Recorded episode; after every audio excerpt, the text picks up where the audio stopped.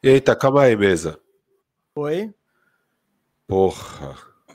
Tava mutado, velho, esse tempo todo. Tempo todo? Então eu vou começar de novo. Eu tava 100% mutado o tempo todo. Tempo todo. Eu te desmutei, eu achava, mas pelo visto eu fiz alguma cagada. Mas fala agora. Seja tá, bem-vinda, seja bem-vindo. Continua no ar o Firmeza Redondo, o seu debate semanal de basquetebol que acontece toda quinta-feira, duas da tarde, aqui na Toco TV, em modo, em modo férias aí, com contratempos, mas sempre no ar aqui para você toda semana, um podcast para falar de basquete, falar de NBA. E essa é uma semana da hora para a gente falar de NBA, porque teve blockbuster ontem, quentinho. Pascal Siakam é do Indiana Pacers, do meu Pacers, o Pacers que o Firu odeia. E a gente vai debater isso e muito mais aqui agora, nessa live. Eu sou Gustavo Mesa, estou aqui sempre com você e ele, que deve estar se mordendo, porque o, um dos times que ele mais odeia se reforçou. Rafael Cardone, Firu. Você precisa parar. Tempo, tempo. Time out, time out. Porra, mano. Para com essa história aí, caralho.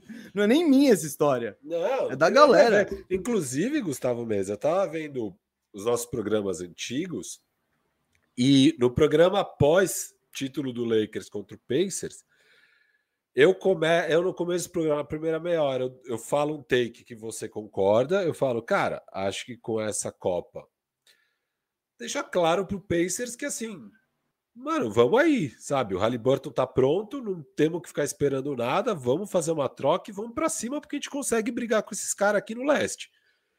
É, e você concordou. E aí depois você dá o take de que o alvo ideal para o Pacers e o melhor destino para o Siakam, você fala dois destinos para o Siakam. Acho que dois times que eu amo: o Kings, Pacers e Kings. E você fala o Kings mas você fala, mas quem eu realmente quero é o Pacers, e eu concordo. Eu falo, cara, o Pacers deveria fazer isso, faz todo sentido, seria um encaixe muito bom. É, então nós dois concordamos, um com o take do outro, e você acertou ali na cabeça. Só que você ainda tinha dado um pacote, Gustavo Mesa. Mais hum. salgado do que foi. Mais salgado. Qual que era o meu pacote? Cara, você colocava o Mathurin. Você, tá? colocava, você colocava dois picks ao invés de três, só que você hum. colocava o Mathurin. Tá, é. Melhor, não. Mas... Melhor, mandar mais um pique zoado. É pra galera ver como a gente. A gente sempre trabalha pagando preço cheio. Isso. Paga preço cheio, então. A gente já vai debater tudo isso aqui do Pacers. Mas, mas... tudo isso só ah. para falar que assim, eu queria ver o Peição fazendo justamente isso. Eu acho que eles estavam nesse momento, sim. É... E que bom, cara. Que bom que eles fizeram. Vai ser legal demais. E vamos falar de tudo isso aí hoje.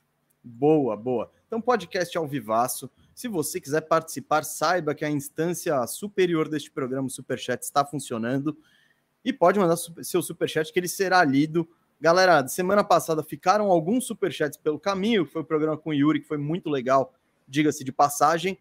E aí, aquela coisa que acontece sempre, a gente acabou estourando o tempo, não deu para ler tudo. A gente vai começar o programa de hoje lendo os antigos e depois a gente analisa a troca e vai para os superchats é, que rolarem durante o programa. É, e primeiro recado, né? Já estamos no ar. E se estamos no ar, estamos no ar aqui em oferecimento por ela aqui, ó. A KTO, o site onde você encontra as melhores e mais completas probabilidades esportivas. É o site onde você coloca aquele temperinho na torcida. É onde a gente faz nossas brabas. Então, se vocês quiserem, a, além de acompanhar nossas odds, nos ajudar, porque você faz braba em outro lugar, pô, se fizer na KTO, você nos ajuda diretamente. Então, se inscreve aí, usa o cupom TOCO, você vai ganhar um bônus no primeiro cadastro e nos ajuda demais. Mas é isso, é só para botar o temperinho na torcida, hein? Não é para fazer doideira, não. Beleza? E hoje eu fiz umas de jogo do. Hoje tem o duelo dos meus queridinhos, né, Firu? Kingaço e Peição. Hoje então, eles jogam? Jogam. Então... Será que o Siaka já joga? Cara, eu acho que não. Porque de fato, Gustavo Mesa, o Kings entrou em negociações pelo Siakam bastante. Então, basicamente, e já rolava reports na época que a gente fez aquele programa. Você estava meio se baseando um pouco na realidade das coisas. É, e de fato o Kings tentou e não conseguiu. E eu acho que, cara, o Siakam era meio que tudo que o Kings precisava, na real. É, e vai ser legal, tomara Isso. que o Siakam já enfrente eles e mostre o que eles perderam. O famoso Baba troca... Baby. O famoso Baba Baby. Cara, como a troca rolou ontem, eu, eu diria que ele não joga hoje, mas vai saber. Ainda em Sacramento, não sei onde ele estava. Então, ele estava em Los Angeles, esse pá já, né? Não pegou o Lakers esses dias? Raptors. Se pá, sei lá, velho. Enfim, eu não sei se vai jogar, mas vamos fazer nossas brabas depois. Tem braba desse duelo aí. Firu, vamos de, vamos de superchat? Bora, deixa eu só colocar o superchat que chegou agora. É... É isso. Oi, põe, é. põe, põe o. Vai que entrou.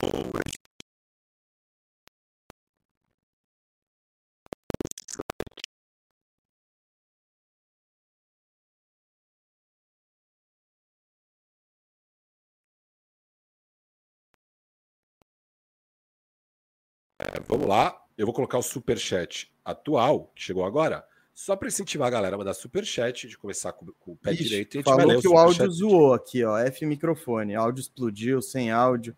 É só o do Firu ou é o meu também? Voltou, voltou, voltou. Beleza. Áudio de robô. Esse Tô. áudio de robô tá osso, hein? Aqui, ó. O Pedro falando que é o mesmo problema da outra live. Vocês vão avisando a gente, galera. Se der o pau, der a gente já sabe o caminho também. A gente joga pro Restream. Ó, o Jefferson Talha Petra falou aqui: LeBron já enfrentou 35% de todos os jogadores que passaram pelos 80 anos da NBA. É... Sabem outra estatística bizarra? Hashtag Uno de Firma afirma que LeBron é um robô. Eu é... não sabia dessa informação. Eu, eu, sabia dessa que eu vi agora, viralizou essa informação. Foi uma informação que veio numa transmissão do último jogo do Lakers. E aí deu uma viralizadinha, porque é bem surreal você pensar que, mano, pegar qualquer três jogadores da história da NBA o LeBron vai ter enfrentado, tipo, na média. É, tem uma parada que hoje tem muito mais times e mais jogadores, né?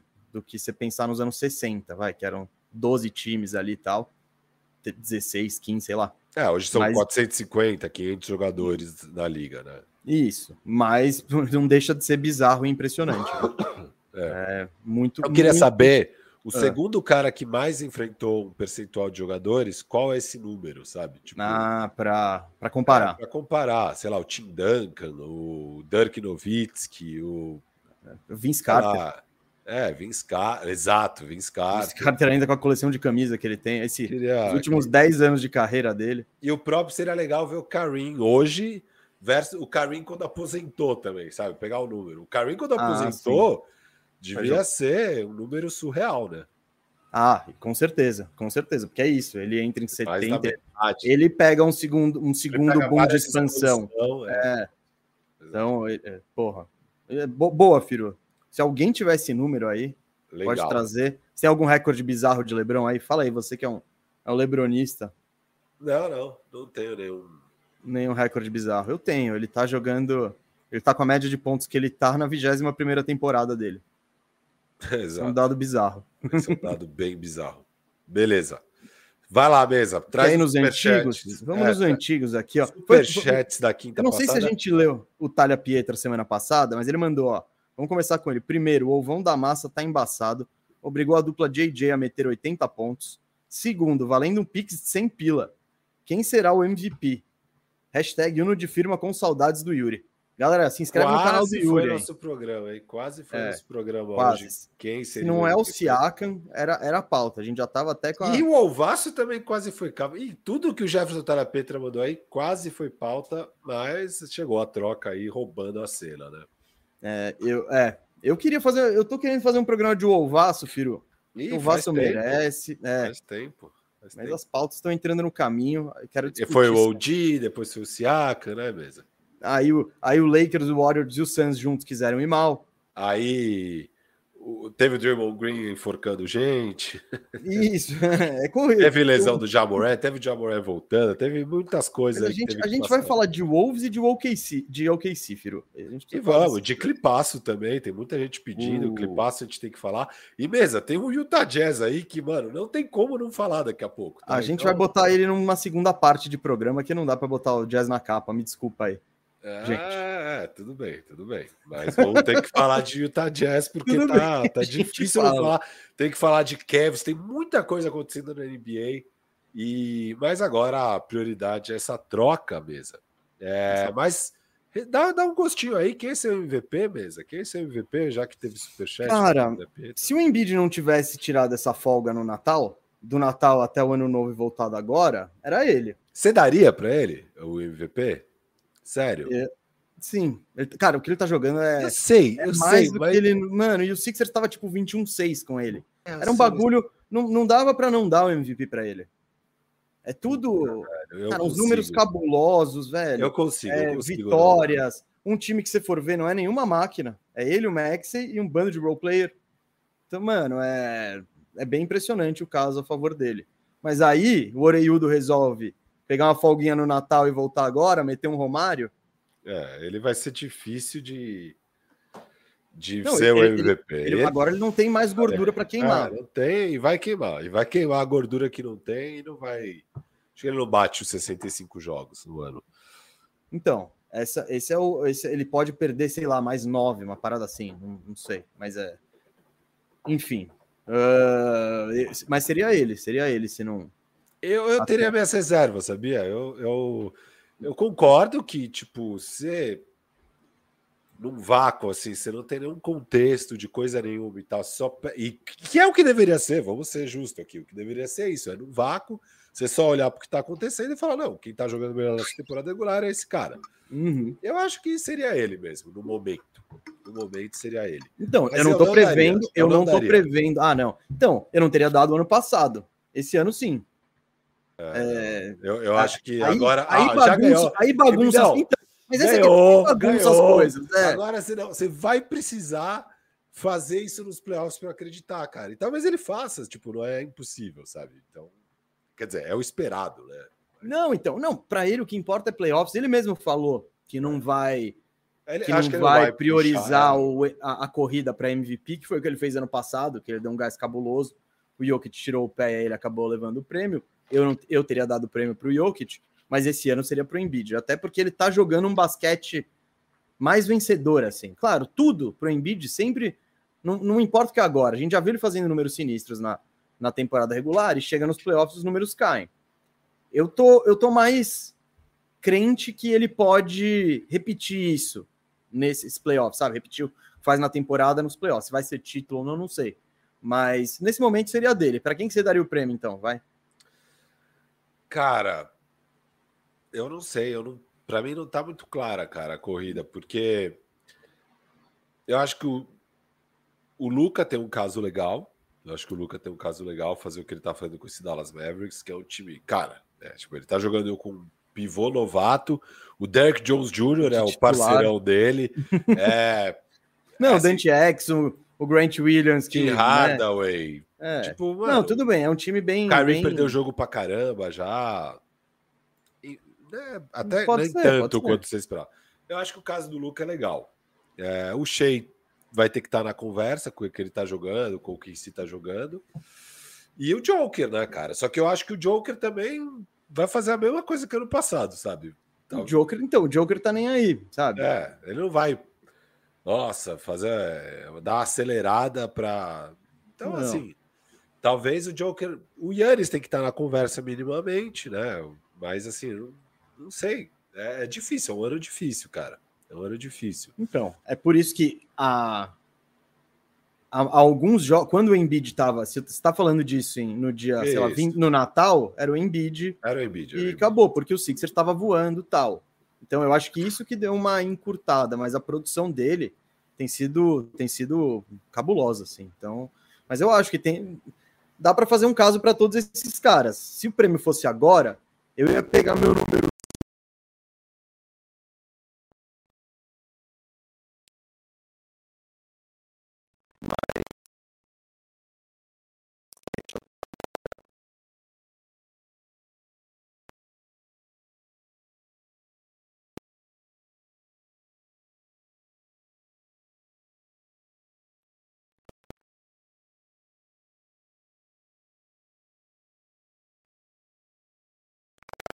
caso aí, tem um caso. Claro. Não, todos, o Luca, todo, todo mundo, o caso tem muito a ver com a campanha Isso. da temporada regular.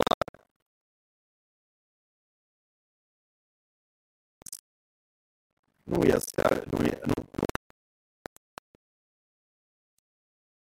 Conversa com essa arrancada absurda do Kevs, né? O Kevs teve um calendário bem fácil nessa arrancada. Agora nos acabaram de dar uma surra no Bucks. Eles pegam o Bucks mais Sem duas o vezes. É, sim, eles pegam o Bucks agora mais duas vezes nos próximos cinco jogos, pegam o Clippers também nos próximos cinco jogos. Então agora, e aí também o Garland está para voltar. Vamos ver, mas o que o Spider tem feito tem sido incrível também no Cavs. É... E foi uma coisa que eu falei, Firo, quando a gente discutiu o Spider em algum dos programas. A gente fala, mas o Spider vai sair agora, não vai sair? Eu falei, cara, vai depender dele. Se ele jogar engajado e querendo e carregando o time, dá para o Kevin se manter. Óbvio que eu não falei que dá para o Kevin emendar uma sequência insana de vitórias e não, não. Mas dá para o Kevin se manter. E é isso que ele tem feito, tá ligado? O, o, o Garland tá machucado, o Mobley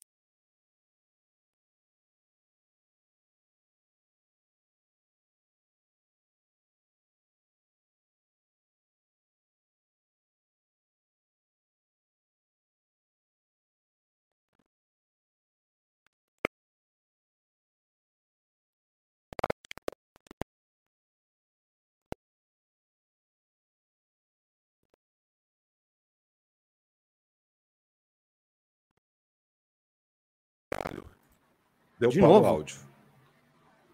Eita. Tá, que eu pariu, viu? Deixa eu ver uma coisa aqui. Caralho, tá muito tempo.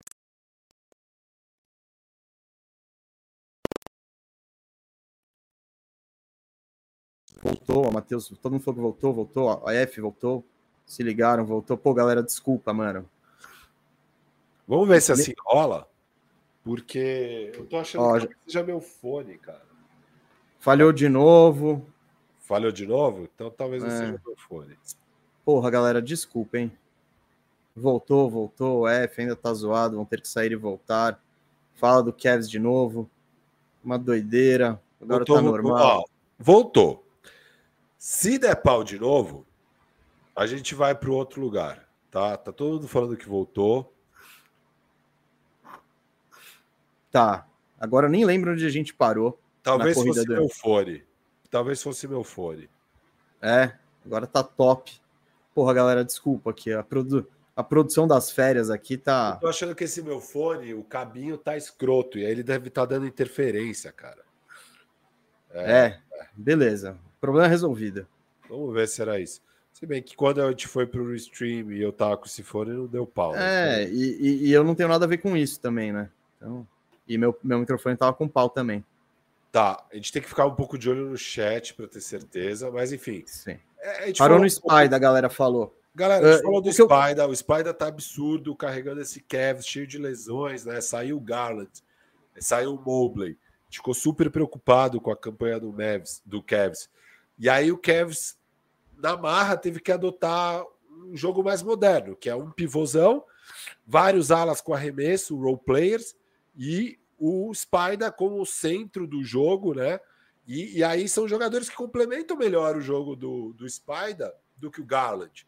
E não tem aquela redundância de Mobley. Não é nem do que o Garland também, né? O Garland poderia fazer o que os outros caras fazem é, no Ah, ele ataque. da bola na mão, né, mesmo? Sim, sim, não, não, mas se você, se o papel dele fosse ser um spot up e chutar, ele consegue fazer isso. A questão é, é mais tirar Mobley e, e deixar só o Allen, e é isso, faz bloqueio, espaça a quadra e o que são Spider. as duas coisas, porque na prática você tem o, o Garland em quadra, você vai tirar a bola da mão, a, a bola da mão do Spider E é muito melhor a bola estar tá na mão do Spider do que do Garland, sabe? Eu e aí, concordo, sem o Garland, esse problema não existe. É tipo, a bola é na mão do Spider. Ele toma as decisões e ele tem arremessadores ao lado dele, cara. Então, o, o Cavs era um time que arremessava pouca bola de três, passou a arremessar muita bola de três. E eles têm ganhado jogos, cara, na matemática ali. Eles arremessam uma quantidade obscena de bola de três, com bons arremessos, e acabam dando pau nos times em bola de três. É, e também não, e também tá tudo mais aberto, porque não tem aqueles dois caras sem arremesso lá dentro, Isso, que, óbvio, então. que ajuda muito e tal. Então, óbvio que o Mobley é muito mais jogador que o Wade. Só que, pô, para o basquete moderno é melhor ter um cara aberto. É... É nem para o basquete moderno, é para o ataque. Você Exato. pensa para o ataque você, e você tem um, um cestinha dinâmico como Spider, é isso. É, é melhor abre, abre, espaço na quadra para ele e deixa ele fazer o, o, negócio dele. O que eu disse é que nessa questão de é, aproveitamento de fora e arremesso de três, o Garland consegue, ele, ele tem aproveitamento, claro, ele é, consegue é um Quem não chuta de jeito nenhum são os dois. Então, se você tira um deles e espaça qualquer um, vai abrir mais espaço tal. Eu tô. Eu tô aí, ó. Eu tô andando na onda de Sam Merrill aí, filho. No, é, no Sam Merrill, Dean Wade, os craques ali. Não, Struz, Niang. Essa galera, o Struz deu uma caidinha, mas é tudo isso. Todo, todos esses caras, eles são meia boca que chutam. Lavert é. é uma boa sequência agora. O... Mas é isso. O legal é que o Garland é o, o, Garland, é o Spider, é o epicentro disso tudo. E tá uhum. jogando basquete fenomenal. É. E, e, e o que eu disse no argumento lá foi uma parada que quando a gente discutiu, pô, o Spider vai entrar no mercado, pô, o Spider. E o que, eu, o que eu falei na época, eu falei, cara, o Spider vai entrar no mercado se ele quiser entrar no mercado. Exato. Porque quando sai Mobley e sai Garland, fica tudo dependente dele. E dependeria dele. O que, e, aí a gente, e aí a gente ficou debatendo, o que, que ele vai fazer? Ele vai fazer que nem o, o, pô, o Kevin Durant, o Harden, os caras falam, mano, todo mundo machucado, eu, eu não, não, quero mais participar desse negócio, me troca. E, e beleza, isso já aconteceu antes. Ou ele Vamos vai jogar. O Kevin Durant, que ele carregou o piano por muito Isso, tempo. isso, isso, isso. boa, boa. Mas, mas uma hora ele falou: chega e não, não dá. É, ele, ele falou isso mesmo foi o Harden. embora de fato. É, mas sendo, sendo sincero, filho, desculpa, sendo sincero, quem fez isso foi o Harden. É. o Harden tava lá com o Durant carregando, o Durant machucou, o Kevin Durant o Kyrie Irving tava naquelas de num jogo que eu não tô vacinado. O Harden também eu... pediu para ir embora, na verdade não foi quando o Kyrie tava fora, foi quando o Kyrie voltou. Ele falou, mano, isso. É? tipo... Eu tava esperando ele voltar e volta essa palhaçada, que porra é essa? E aí ele pediu para sair. Vai ser part-time o... player nessa porra, caralho. E o Spider, ele poderia ter feito a mesma coisa, tá ligado? E, e arrumado uma troca, tal, seria é isso, não seria a primeira vez na história da NBA. E o que eu disse na época foi, cara, vai depender dele. Se ele falar... Você falou isso é. mesmo. Vamos, vamos ver como eles jogam. Você falou Sim. tudo isso. Né? Isso. Então, e o Spider, de fato, ele tá jogando para carregar o time e tá... E, e porra, e, e, eu falei na época, se o Spider jogar, esse time consegue se manter, se segurar e tá indo acima de qualquer expectativa, né? Então, foi Boa. isso aqui. E Boa. aí, o Tatum, que o Tatum já... Pô, o Tatum tá no melhor time da NBA em recorde ele é o melhor jogador do time, ele tem boas médias, e que se ele tiver um período dominante de destaque, mesmo dentro do contexto do Celtics, é, e de ganhar alguns grandes jogos e tal e tal, ele pode levar essa narrativa para ele a favor dele e levar o prêmio. Então ele também está na disputa, apesar de que hoje, hoje ele está um pouco abaixo de, outro, de dos principais nomes aí para o prêmio. Estamos de acordo, Firo. Vamos para outro superchat aí, galera. Por favor, vai avisando como tá o áudio, tá? É, a gente depende do feedback de vocês, porque eu ouço Firu, Firu me ouve e tal. É. Aqui, essa era para o Yuri, ele respondeu. Uh, respondemos essa para o Yuri também. O Eduardo Pires Morel perguntou: Celtics, melhor time da liga atualmente? Abraço para o hater Firu, que pagou com a língua no Natal. Pagou e com a, língua o hater Firu. Com o bolso, e com o bolso da firma. É, a firma adora quando o Firu Não, a gente ganhou muito dinheiro com o Luca Natalino, tá tudo bem, o Natal foi ótimo. É, obrigado, Devin Booker e companhia. Mesa. É, o Celtics é o melhor time hoje?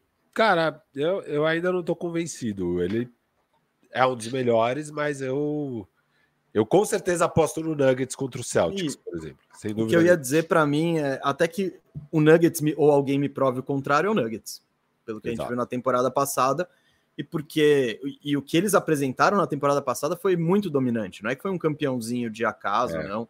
Eles bateram bons times, tudo, time de tudo que era jeito e de um jeito, pô, é, bem, bem dominante, isso que eu falei. Então, o Celtics, eu não, eu não vejo. Ainda precisa mostrar mais coisas. A gente já viu o Celtics em situações de, de pressão, por melhor que ele esteja e tal. Inclusive, esse foi nosso melhor corte de, da história do, das redes sociais. Siga a Toco TV no Instagram. Eu, gente... tenho, eu tenho uma, um probleminha só com esse corte mesmo.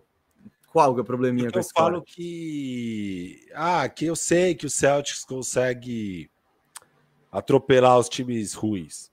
Uhum. E não era bem isso que eu queria dizer. O que eu queria dizer é que eu sei que o Celtics consegue atropelar qualquer time numa noite boa. isso.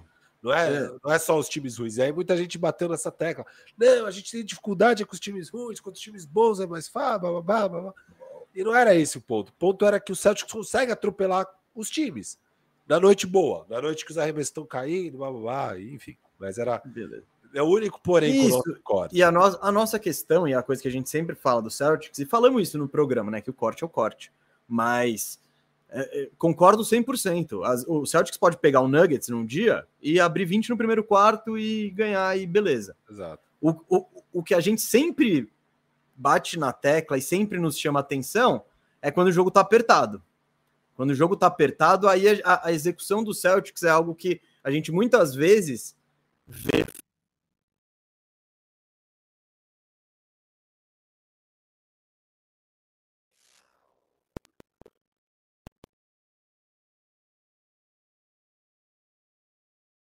NBA, tá ligado?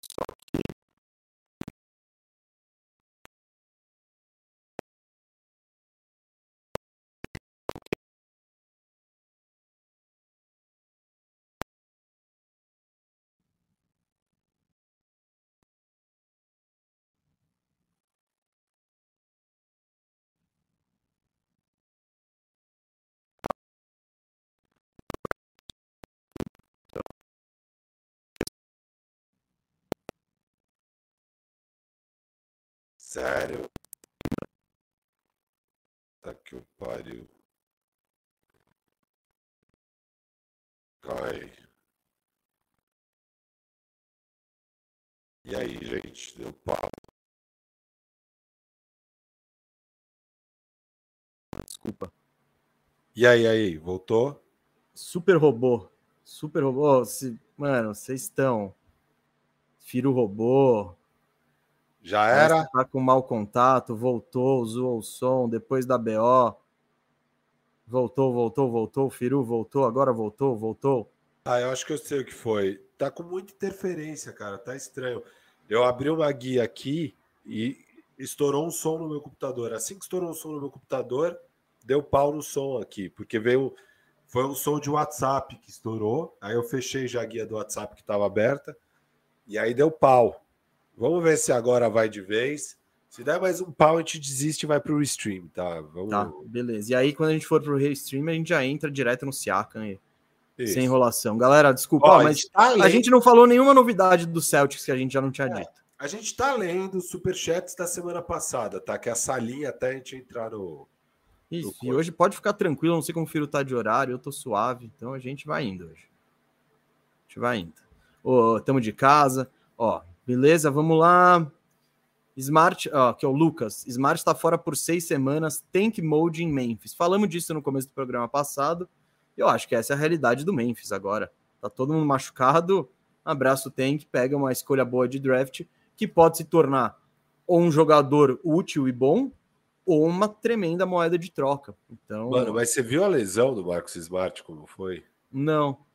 Ele foi comemorar a cesta de três, velho, no meio no meio da comemoração dele, o dedo dele dobrou assim, ó.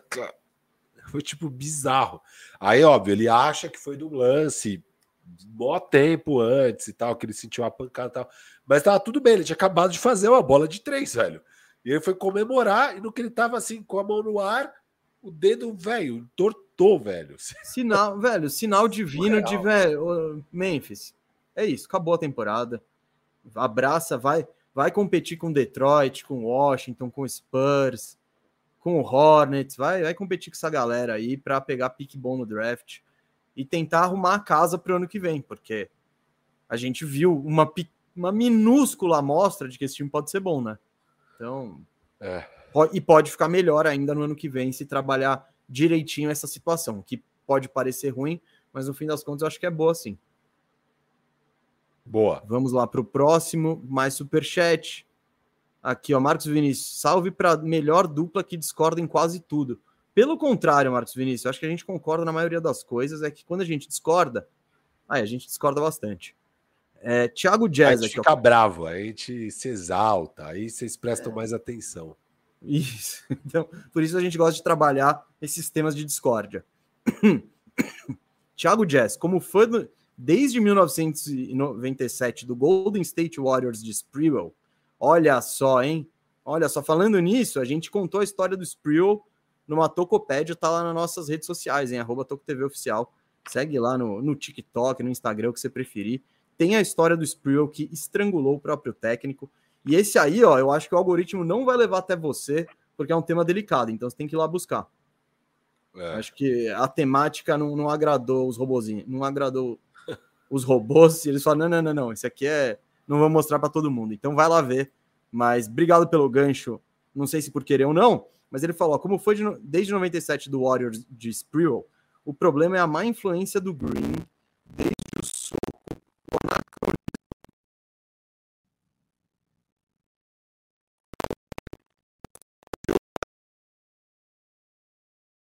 a gente fez um programa. A gente podia ter tá. feito um super chat e respondeu. Acho que tá bem por aí, viu, Thiago? É, tudo isso tá, tá tirando o Kerr. Eu, eu, não vou botar muito na conta dele, não. Eu, eu vou, vou, respeitar o professor, mas tudo, todos esses fatores aí eu acho que estão afetando muito. O Green bagunçando a temporada, o Higgins normal, não é nem o normal dele, isso aí é o pior que ele já fez. Então não é, é não é nem ele tá abaixo do pior momento que ele já teve. E sei lá, o Clay Thompson também não consegue ser o mesmo, principalmente na defesa. São todos fatores. E o front office está ali, esperando, esperando, esperando até ficar insustentável. Mas a gente falou muito disso no programa, né, Firo? É isso. Mesa, eu absolutamente não posso mexer no computador. Eu fui buscar um dado aqui e no que eu mudei de aba, o áudio deu pau. Então é isso. Agora eu não vou encostar em mais nada. Não vai ter buscas do Firu, pesquisas. A gente vai assim até o fim. Tá claro aqui que é quando eu mexo no, no PC, cara. Então é isso. Então, beleza. Mas vamos. E o Pedro Rodrigues falou que esse áudio está mais inconsistente que a temporada dos Warriors. Pô, ainda mais depois do que aconteceu essa semana, né? Que faleceu um assistente técnico do Warriors. A gente acaba falando disso, a gente já pode trazer até para agora. Ah, é. Nossa, que... que... notícia horrorosa, né, cara? É, cara... 46 anos. Eu vou pegar o nome direitinho, né, do cara. Pra... Deu, deu para ver que era muito sério, porque quando ele só estava hospitalizado ainda, é, já tinham adiado o jogo, né, contra o Jazz. E não é normal, assim, pô, o cara teve que ser hospitalizado, segue o barco, mas deu para ver não, não. que era algo muito sério, porque já era além porque saiu a notícia tipo, ó, cancelou o jogo por causa de um problema pessoal. Você já fala, mano, que problema pessoal cancela um jogo, né? É. Então é meio e foi ainda mais sério do que se imaginava. Aqui, ó, só trazendo o, o nome, oita, abri 80, foi o Dejan Milojevic, de 46 anos, e, cara, se a temporada, o que é terrível, né? O cara super jovem, foi um ataque cardíaco, né? Fulminante. Tanto que, pô, com certeza o cara tem a, à disposição os melhores médicos e a melhor estrutura, né? Fiz, é, de medicina, enfim. E, pô, é muito, é muito lamentável, mas e pensando, né, no, no, no, na, no sei lá, no time e tal, mais um baque para essa temporada absol absolutamente é, bagunçada do Warriors, né? Aconteceu tudo. É, aconteceu tudo. Não tem muito. Você pega então... né, desde o título, cara. Desde o título, porque eles ganham o título e assim que volta da conquista do título, antes de começar a temporada, já é o soco do Draymond Green. De lá para cá, cara, é uma atrás da outra. É... Mas muito triste, pô. O cara, 46 anos, saudável, ex-atleta, jogou basquete profissional, várias ligas grandes da Europa. É, acho que jogou no time sérvio na, na, na, seleção. Amigo, amigo do Nicola Jokic, inclusive. O Jokic deve estar tristão. E, e pô, com 46 anos, do nada você tá jantando, tem um ataque desse. Eu nem sei se o cara tinha família ou não, assim, É, não. filhos, esposa, essas coisas. Eu realmente não conhecia ele. É difícil, né, de conhecer os, assistentes técnicos A todos, gente né? A gente, raramente às vezes conhece. um ou outro e tal, mas... Foi ex-jogador, ou ele foi técnico antes e depois. É, e às vezes foi- a gente conhece quando o cara troca de time, quando um time contrata o assistente técnico de tal time, mas no geral, assim, a gente não sabe quem são os caras muito, né? É, e eu não conhecia ele, mas nossa, fico muito triste com essa com esse acontecimento, cara. Tá louco. É, então, adiou, já adiou dois jogos, do, o próximo também foi adiado. Aí, aí contra, o, sexta, contra o. Mavs, sexta contra o Dallas Mavericks. Sábado e domingo, o Warriors não tem jogo programado. Então, não sei se da semana que vem também seriam adiados. Eu imagino que não. Imagino que semana que vem eles já devem voltar a jogar, até porque É, a questão do calendário, mas, mano, muito. Enfim, a, a notícia em si é triste demais, e pensando no Warriors, é mais um baque numa temporada que. Numa, como você trouxe muito bem, Firo, numa sequência que começa no soco do Draymond Green e e não para. degringo- é, e não para. Ah, vamos lá, mais superchats aqui, ó. Bababá. Luiz Felipe, o Warriors está no projeto Brony e para juntar LeBron e Curry em busca do quinto anel, audiência monstruosa Stonks. Eu vejo isso acontecendo, hein, Rafael Cardone e o Firu. Você não vê? Fala a verdade. Daqui a do... Ah, os caras já viraram tudo brother, né? Curry, LeBron. Ah, já passou da fase de. Já passou da fase de se encontrar todo ano na final, né? Tipo, agora se- eles se juntam, tomam Pô, já passou da fase onde ir pro Warriors é montar panela. Agora é salvar. é salvar o Titanic, cara. Porra. Se- Não, é bom, é. Tá, agora- é justo, mas você já tá defendendo. Olha, olha Rafael Cardone, Firu, o Lebronista. Olha, ó, presta atenção nessa data, 18 de janeiro de eu- eu 2024. falei isso Ele já tá tempão. passando o pano pra futura A panela. tava falando de algum jogador ir pro Warriors, eu falei justamente isso também. Não era LeBron James, tá, Gustavo Mesa? Eu já falei que passou já o tempo. E é um fato, pô. Hoje em dia, com. Com. O Draymond Green maluco e o Clay Thompson mais devagar. Exato, exato. Já. Sem- e sem aquele. Pô, era um time profundo, era um time. Tinha Godala, tinha um monte de peças, né? Agora. É, tem uns moleque legal, promissor tal. Tem o Chris Paul, óbvio. Mas. Cara, é. Não, seria um nível. É porque virou a panela clássica, né? Juntar o Warriors aí, né, nessa última geração é a panela clássica. É. Fala, ah, vou pro Warriors, né? Vou pro Warriors. Então, seria, seria uma bela maneira do, do maior paneleiro da história encerrar a carreira, hein? Ó, e, e faltam 20 dias, mesa. Pra quê? Três semaninhas, 21 dias. Pro trade deadline? É, pro trade deadline. Quer dizer, puta, eu não vou falar que são três semanas, sei lá quantos dias faltam. Porque é fevereiro, é loucura, é ano bissexto, sei lá, mano. Mas é dia 8. É dia 8, basicamente. É o deadline. E se o Lakers não fizer nada até o deadline, eu acho que é a última temporada do LeBron no Lakers. Aí eu... Você vai lançar. Ah, o Fi- o Firu, olha, eu gosto muito do Firu, que ele usa toda a influência e o poder que ele tem, principalmente com a nação Lakers, para usar. para pressionar, para pressionar Pressiona a o diretoria, o que Pelinka. Esse front office. Fica todo Mano, mundo. Ai, a masterclass do Pelinka. Que masterclass, maluco? Não, ele Tá usa, ele usa. E, e eu não sei, eu não, eu não queria trazer essa informação, mas poderia desconfiar de que talvez o LeBron esteja por trás de toda essa máquina de propaganda negativa contra. Não vou afirmar nem negar, mas não me surpreenderia se o próprio LeBron tivesse por trás de Rafael Cardone e o Firu fazendo essa máquina de propaganda contra Pelinka e pressionando. Pelinka dá a mala branca pro The Ringer e o Lebron dá a mala branca pro Firu. Isso. O Firu já. Essa, a última mala branca que chegou e falou: ó, esquenta o negócio do Warriors. Foi isso. Então, porque, pô, ele quer morar em Los Angeles, São Francisco tá ali do lado. Já passa o pano. Meia aí. hora de já. 20 minutos de jatinho. Você só. Então, mano, Firu já começou a plantar, já não é mais panela. E de fato, cara, seria muito interessante, né? Os dois veteranos tentando unindo forças aí para tentar ganhar mais uns títulos aí. Seria, seria interessante, seria interessante. Uh, coisa que o Jordan não faria, né? Mas tudo bem. Vamos lá para o próximo assunto. Pô, isso, vamos, vamos, vamos no Gold Debate, uma coisa que supostamente talvez o LeBron possa fazer. Isso vai ser fantástico.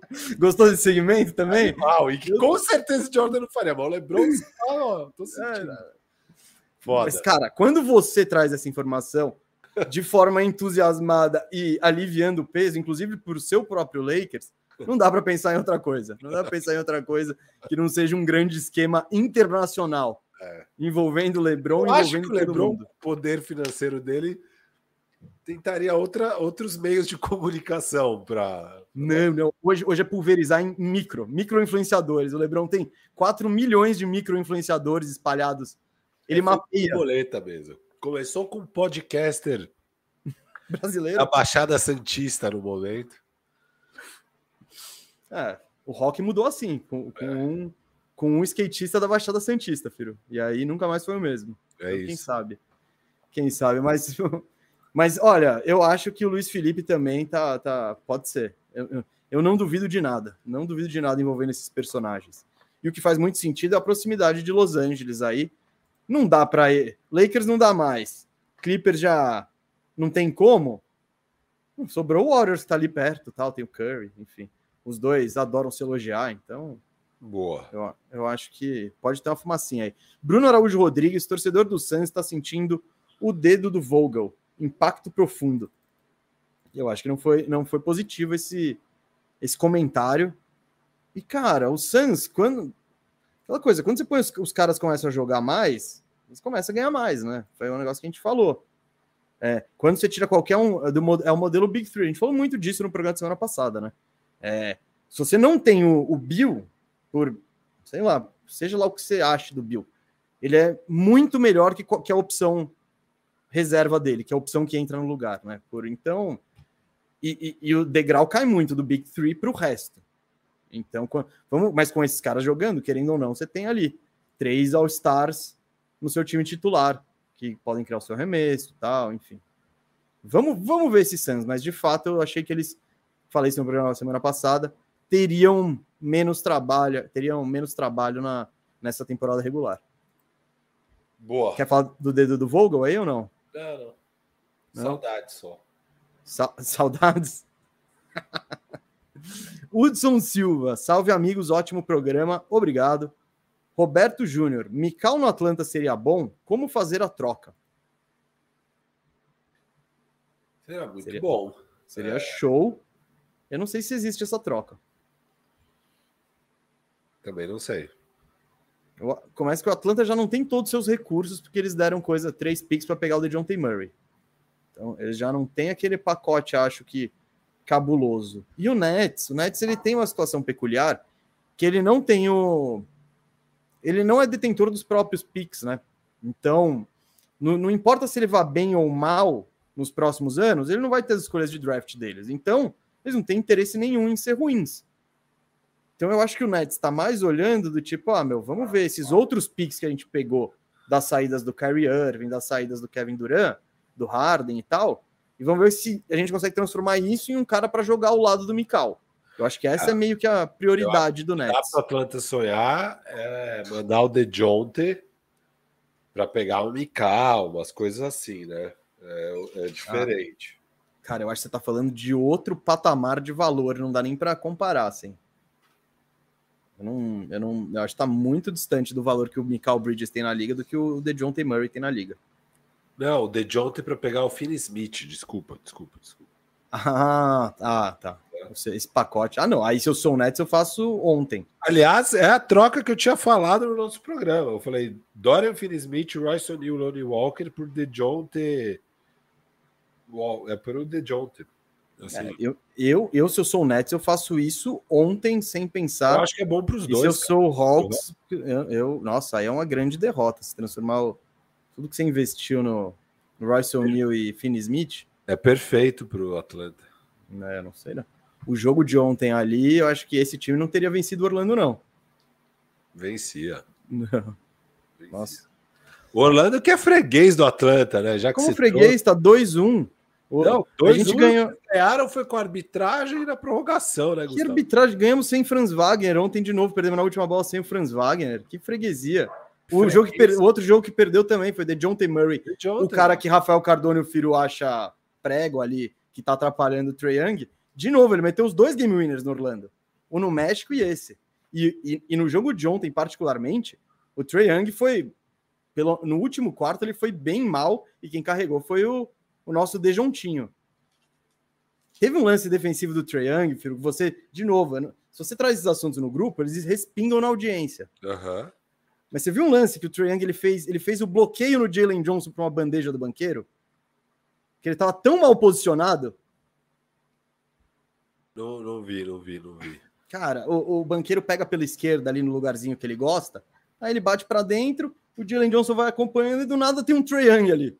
Ah, mas o Trae Young fez duas boas jogadas defensivas no clutch. Ele fez a falta mais idiota da história. Ele parou o drive do, do Suggs, né? E recebe a falta de ataque. Era do Suggs? Não, era do Fultz. Do Fultz. Ele navega o screen, continua na jogada, o Fultz acaba fazendo a falta nele, pega a bola. E aquela, pô, ia ser uma cesta certa, ele rouba a bola, daí sobra para o Wendell Carter, beleza, acaba fazendo a falta. Ele, ele, faz duas faltas, ele faz a falta na primeira e faz e a falta na segunda. O Wendell Carter foi fantasia. Nossa, foi super falta, super falta. E a falta, cara, o Wendell Carter de costas, com ponto um no relógio, ele dá um tapa no, no, no punho dele. De salvar a cesta, né? Mas ele tava com moral ali. É, enfim, tava com o auxílio. Mas chega de falar de Orlando e Atlanta, essa rivalidade que tá crescendo. Tá crescendo, tá pegando fogo. Não, pô, três jogos muito. Não, os jogos são sempre bons. É. Tá, tá pegando. Essa rivalidade aqui em casa ferve. Não é nada, meu filho, ele não tá muito interessado em basquete ultimamente. Vamos lá. Uh, Pedro Gomes, como o Lakers é um dos piores times em drives e tá no top 10 em tentativas de lance livre. Abraços de um torcedor do Raptors, que foi roubado. Foi roubado. Você quer responder? Foi para você essa pergunta. Foi o choro mais ridículo que eu já vi na minha vida, o do técnico do Raptors. Foi um jogo que o Lakers. O Lakers é um time que faz pouca falta, que sofre muita falta. Foi tipo ah, umas quatro faltas, oito lances livres normal, assim, durante o quarto. E na reta final do jogo, o Lakers na frente no placar. É... Os caras intencionalmente fizeram cinco faltas, meteram mais dez vezes o Lakers na linha do lance livre para parar o relógio. Aí chega no fim do jogo, oh, 18 lances livres. Tipo, óbvio, mano. Você fez, colocou a gente 10 vezes no último minuto de propósito. O que, que você espera, o animal? Do resto, 8 a 2. Meu Deus, nossa, que absurdo, né? E, e você pega todos os lances, cara. É, é, é, engraçado. Você fala, nossa, 18. Então, me mostra qual lance você achou estranho. Para mim, tinha um, que é um drive do, do Scottie Barnes, que para mim ele sofreu a falta, acho que era do Max Christie. Ele faz a sexta e deveria ser um N1. Para mim, o juiz não deu a falta. Beleza, tirou um lance livre dos caras. É, só que teve também uma parecida com o Lebron que também não deram, que também seria um N1, que também não deram lance livre para o Lebron. É, e, e, você pega o Last Two Minutes Report, todos os erros foram contra o Lakers. Então é, foi um choro surreal do, do cara do Raptors, aquele jogo, foi ridículo. Esses dias teve algum jogo aí do Lakers também, contra o Utah, será? Puta, contra quem foi, cara? O Lakers tomou 15 a 2 nos minutos finais em lances livres. não vi nenhum choro, assim. O esquema Lakers de, repente desapareceu da timeline, né? Mas enfim. É. Boa. E o, é... Henrique, o Henrique Henrique, Henrique Henrique tá aqui falando. Se fosse o contrário, como estaria o Firu? Mano, teve o contrário esses dias. Foi do jogo, eu achei. Tipo, acontece. Mas vocês ganharam ou perderam? Perdemos. Tá. Foi um jogo que o Lakers Não é igual. Não, é. Só faltava, foi igual, mas a gente é foda e ganhou. Vamos ah, lá, mas... O está empolgando, hein, mesa? Duas vitórias seguidas, back to 500. Tá, empolgado, de... oh, empolgando demais. Ontem foi, eu tava, eu assisti ontem. Ontem foi contra o Mavs? É, foi? Mavs. Foi o bom, show de Dillon, né? É. O, K, é o KC e Mavs. É, duas vitórias boas. Empolgou. Vitórias boas. Sim, são, são tá fazendo falta vitórias boas na temporada pra gente. Ah, então agora empolgou. Tudo bem que o LeBron precisou ser maldoso com o Kyrie Irving, né? Mas brincadeira, foi um lance de jogo. Mas o LeBron mandou o Kyrie Irving pro vestiário. Uh, vamos. Eduardo Silva, o que acham do core do hit Butler, Bam e Hero? Eu adoro, eu gosto muito. Principalmente Butler e Bam, mas é. eu acho que o Hero complementa muito bem eles. Eu, eu, eu acho ele um ótimo jogador tal. Mas se, não, não seria o Hero. O Hero, para mim, não é intocável. O, o Bam e o Jimmy, cara, são o mais próximo de intocáveis que você. Ah, não, totalmente intocável. Não, é que tem um. Ah, se alguém liga e oferece o Tatum pelo Jimmy Butler. É, não, é que essas trocas não existem. Não né? existem. Sim. É muito raro acontecer, né? Mas antes existia. Tipo, Marbury por Jason Kidd. Pá! É. Vamos trocar nosso superstar e dane-se. Então hoje não é mais muito o, o, o conceito né, de, de, troca, é difícil que aconteça assim. Mas eu gosto muito desse core e, e o Miami é bizarro, cara. Eu, o jeito que os caras jogam, entra jogador, sai jogador, os caras estão sempre fazendo a jogada certa. Mete um novato ali, o cara, cara parece ter os insiders mesmo lá do, da ESPN, etc., estão falando que assim o sentimento deles é que o Hit não vai fazer nenhuma troca muito grande ou, ou nenhuma é, mesmo. É, no deadline, que não é como eles operam, que é um time que só se movimenta no off-season. É, e que eles devem ir mais ou menos com esse time mesmo para os playoffs aí. É. Cara, no fim das contas, eu concordo com isso, mas eu acho que é meio que é o que o Warriors tá, fez um pouco, sabe? Beleza, mano, mas você já tá quase ali. Você pode ganhar com esse time? Pode. Mas que tal aumentar, ao invés de 2%, você ter 7% de chances? Porra, não é melhor? E, e você sabe que quando sair Jimmy Butler e tal, vai ser difícil você manter um nível. Esse cara já tá sempre arrebentado. E hoje não dá para dizer que o Miami é um favorito. Eu acho que ele tem condições de brigar com todo mundo. Porque é isso que eles fazem ano após ano após ano. Eu queria ver o Miami agressivo para aumentar essas chances ainda mais. Eu acho que eles não gostariam de trocar o Hero, tá ligado? Nem nada. Eu acho que eles fariam um negócio de oportunidade, etc e tal. Eu também não tô vendo eles. Eu, eu também acredito que eles não vão ser mega agressivos, sabe? Só que eu gostaria de que chegasse uma ajuda, inclusive para esse Big Three, entre aspas. Eu curtiria manter o Hero e pegar um outro cara, um outro armador, talvez um ala de força, sabe? Para dar mais você tem o, o, contrato do Kyle Lowry, você tem uns picks, você tem um Jovic da vida. Eu gostaria de ver o, o, Miami mexer isso pela peça certa, mas eu concordo. Você tem que ter convicção de que é a peça certa. Você tem é meu, uma o, jogada. O, o Lowry é muito dispensável, né? E é um contrato grande. Então, meio que não tem porquê não mexer no Lowry, cara. É sabe? feito para isso, tá? tá? Esse 30 milhões tá expiring tá pedindo para ser trocado. Pô, Larry e uns dois first lá pro Brooklyn, pega os alas, mano. Pelo amor de Deus, sabe? Faz alguma coisa. Ou, Sim, e tem essa possibilidade da movimentaçãozinha. Ou pega, ou vai lá pro Jazz e fala, mano, manda aí, o Lineker, é, Clarkson. sei lá, Clarkson, qualquer coisa, sabe? Ou vai para Washington, vê aí o preço do Kuzma, do Tyus Jones, do. Cara, todos esses times que estão lá embaixo, que tem os veteraninhos bons, vai lá falar com esses caras, mano. A questão é que Miami tem pouca, pouca moeda. Eles não têm muito pique de draft para dar. Ah, então, mas, não, mas é um pique, cara. Um pique para esses caras aí. É, mas aí quando você estiver brigando com os caras oferecendo quatro, isso, isso faz mas falta, tá ligado? Tá não, então, entendeu? É, tipo... Siakam foi, foi trocado por três agora. Siakam, eu tô falando não, de então, que... Jones, eu tô falando não, de Clarkson, sabe? Firo, eu concordo com isso. Eu acho que todas essas trocas ajudariam o time agora. Mas eu acho que o que eles podem pensar, e eu talvez pensaria nisso aqui, mano, com esse time aqui é bom e a gente tem alguma chance. A gente não tem muita munição para ir atrás de gente. Então, se a gente for gastando muniçãozinha, beleza, mas aí a gente começa a dar um pique para pegar para pegar o, o, o Finn Smith e o, e o Royce O'Neal. Tudo bem, um pique para dois caras, mas já, já, já tem menos pique.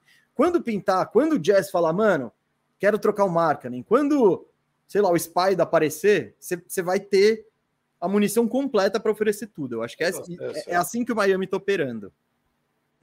Mas eu concordo também, eu gostaria de ver, porra, você falasse, pô, você gostaria de ver Finn Smith e Royce O'Neal lá? Gostaria, pô. Dá um tamanho nas alas. É. Deixa o time mais versátil, porque mas o bizarro é, qualquer cara que se põe lá joga. Você tá jogando Dante Highsmith e Orlando Robinson. Você vê os caras estão jogando bem, você fala, porra. Quando há dois anos tinha, tinha aqueles jogos, ó, três jogos seguidos do Yurtseven, que ele fazendo os double-double. Aí você nunca mais ouve falar do cara. Não, e, e normalmente esses caras acabam indo pro Lakers, não jogar nada, né? Kendrick Nunn. Mas o, o, o, Cara, e a temporada do Duncan Robinson, né, que é surreal. Surreal. Sim. Ele tá muito inteligente, tá ligado? Tá, ele tá. Bate ele tá jogando. É. Infiltra e finaliza, acha passes, cria tipo, jogada. E é só jogadinha certa. É tipo, e, e, não é nada coisa, é tipo, pô, ele tem sempre. Tudo começa no arremesso, né? Então é, é tipo, pô, eu vou, eu vou fingir o arremesso, você precisa contestar. Sim, você contestou, eu boto a bola na quadra agora. Agora tem um a menos, então eu vou, eu vou bater para dentro, fazer um passezinho.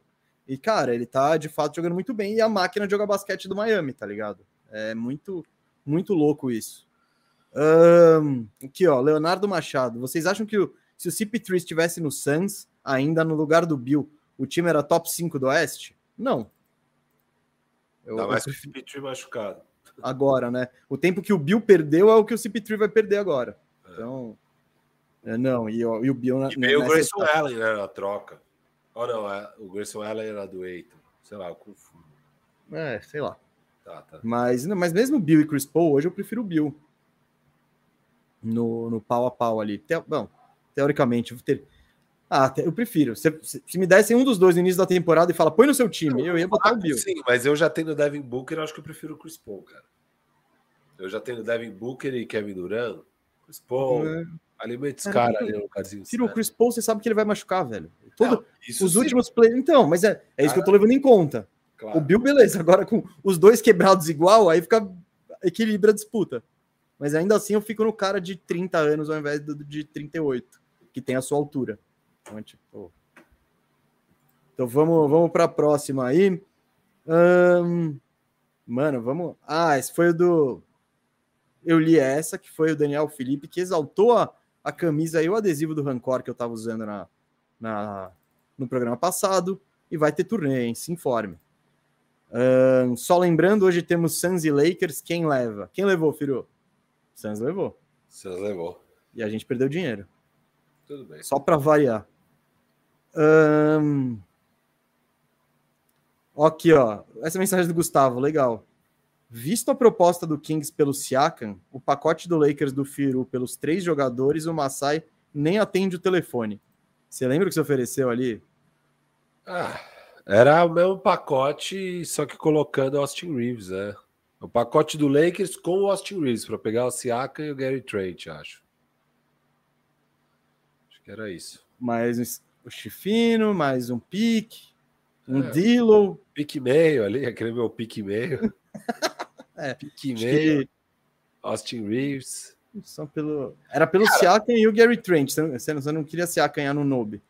Não, não, não. A Nobe já tinha sido trocado. É. Cara, eu acho assim. Eu, inclusive, acho que o Toronto é preferir. O Toronto tá numa de querer jogar. Ah, no Austin Reeves, sim. Eu acho que eles preferem. Eu acho. Eu acho que o pacote do Lakers era bem melhor se ele entrasse nessa.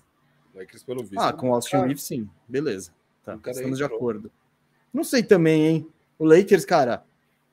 LeBron, Siakam e AD e ninguém no backcourt. Gary não... Trent e, e TBD.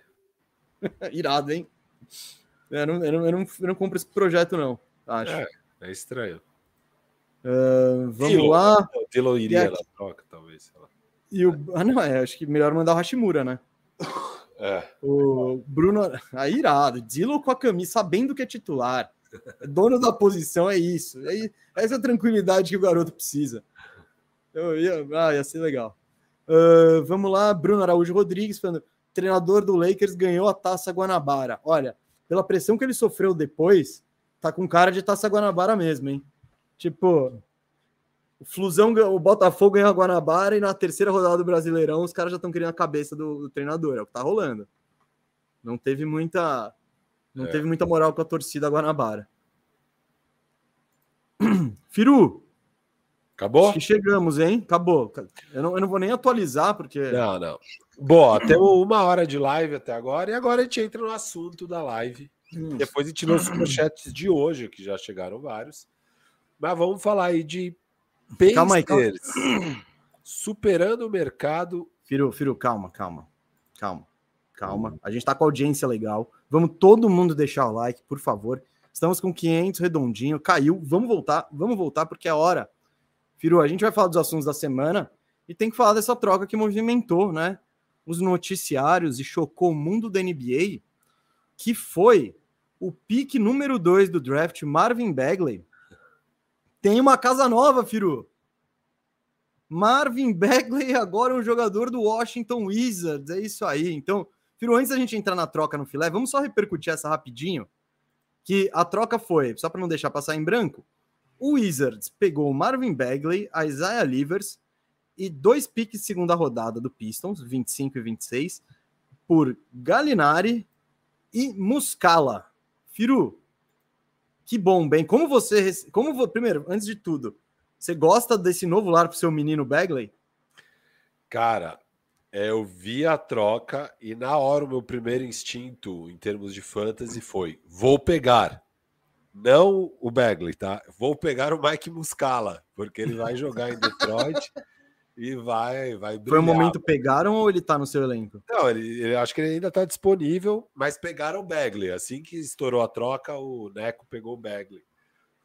Que agora, com o Gafford machucado, talvez de fato jogue, né? Mas se o Gafford tivesse, eu não, não ia ficar muito animado com as chances de Bagley brilhar lá no Washington. Não acho que o Washington queria o Bagley, foi só para ganhar dois seconds. E é aquela. Não, eu acho que eles queriam mais o Bagley do que, os, do que Muscala e Galinari. Não, é os dois seconds, cara. Eles pegaram dois seconds pelo Muscala e o Galinari. Essa não, é a real. Então, eu acho que porque eles são de time, entre Muscala e Galinari, que não tem valor nenhum para um time em reconstrução. Claro, claro. Bagley, eu prefiro ter o Bagley num, por 12, aquele contratinho de 12 milhões que eu ponho em qualquer sentido, coisa. Mas o que o Washington é realmente queria na troca são dois seconds por, pelos não, veteranos. E, Firo, para mim, esse foi o meu take de quão perdido o Detroit tá. O Detroit acabou de pagar o Bagley. Beleza, não Eles acabaram isso. de renovar o Bagley e tiveram que queimar dois Eles seconds. dois seconds, seconds para contratar o Bagley. Não, mas aí, Firu, tudo bem. Aí eu entendo, porque, beleza, você se enganou. Firu, calma, duas coisas, duas coisas. Uma coisa é você falar, ah, o pique número dois ali tá em Sacramento, ninguém desenvolve em Sacramento, dois seconds. Show, vamos, vamos dar uma olhada. Uhum. Beleza. Então você vamos dar uma olhada. Eles deram uma olhada e chegaram à conclusão de que o Bagley era o terceiro ou quarto melhor pivô do time. E ainda assim eles falaram: ah, dane-se, vamos renovar. Vamos renovar com eles. Vamos dar três anos ali, uns 12 milhões por ano. Irado. a gente tem 3 mil, 3 mil pivôs, mas tá tudo bem, tá tudo bem. E aí, meses depois, eles percebendo a cagada tipo, que fizeram, eles precisaram dar dois. E tem, passando essa vergonha que eles passaram na temporada, que aumenta muito a pressão do técnico novo e tal.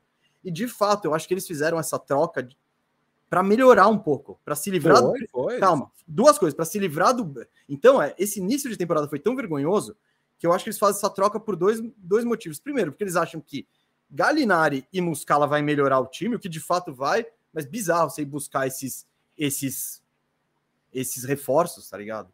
Né? E, mostra, e isso já mostra também, e são expirings. Então, ó, mano, agora a gente não, não tem os 12 milhões do Bagley, a gente vai atrás de free agent, meu amigo. A rodo. Por quê? Porque essa sequência de derrotas meteu uma pressão muito, muito grande, porque beleza, você tá em reconstrução e você tá ali perdendo seus 10, perder 27 seguidos. É tipo, e aí eles fazem esse move que mostra como eles estão perdidos, porque eles tiveram que dar dois seconds, que second round de Detroit é bom, é quase um, um, um first, e ainda deram o Livers, que eles pegaram num draft aí, tá ligado? Tipo, pique 41, que para se livrar do contrato lixo que eles mesmos assinaram e para trazer uns e, e para limpar cap space no sonho de se reforçar que, mano, a gente sabe quem quer ir, quem vai querer ir para Detroit depois dessa temporada. É, é a famosa automutilação, mesmo. Eles vão lá e pagam caro para contratar um cara que ninguém queria, aí renovam um cara caro, enfim, e depois de contratar um cara já caro, que ele já era o terceiro da posição, eles trocam o ala titular, que é uma posição que eles precisavam, para pegar um quarto jogador nessa posição, no caso o Wiseman. E aí eles vão lá e renovam o cara que claramente mostrou que não era um jogador para o time, que era o Bagley. É, um time que precisa de arremesso, que já tinha pivôs e tal. E aí agora precisa pagar mais dois seconds. E os seconds deles são valiosos, cara. Eles estão doidos, mano. Eles estão doidos. Então, dá, dá para você pegar um Herb Jones ali, dá para você pegar um carinha de rotação que vai jogar.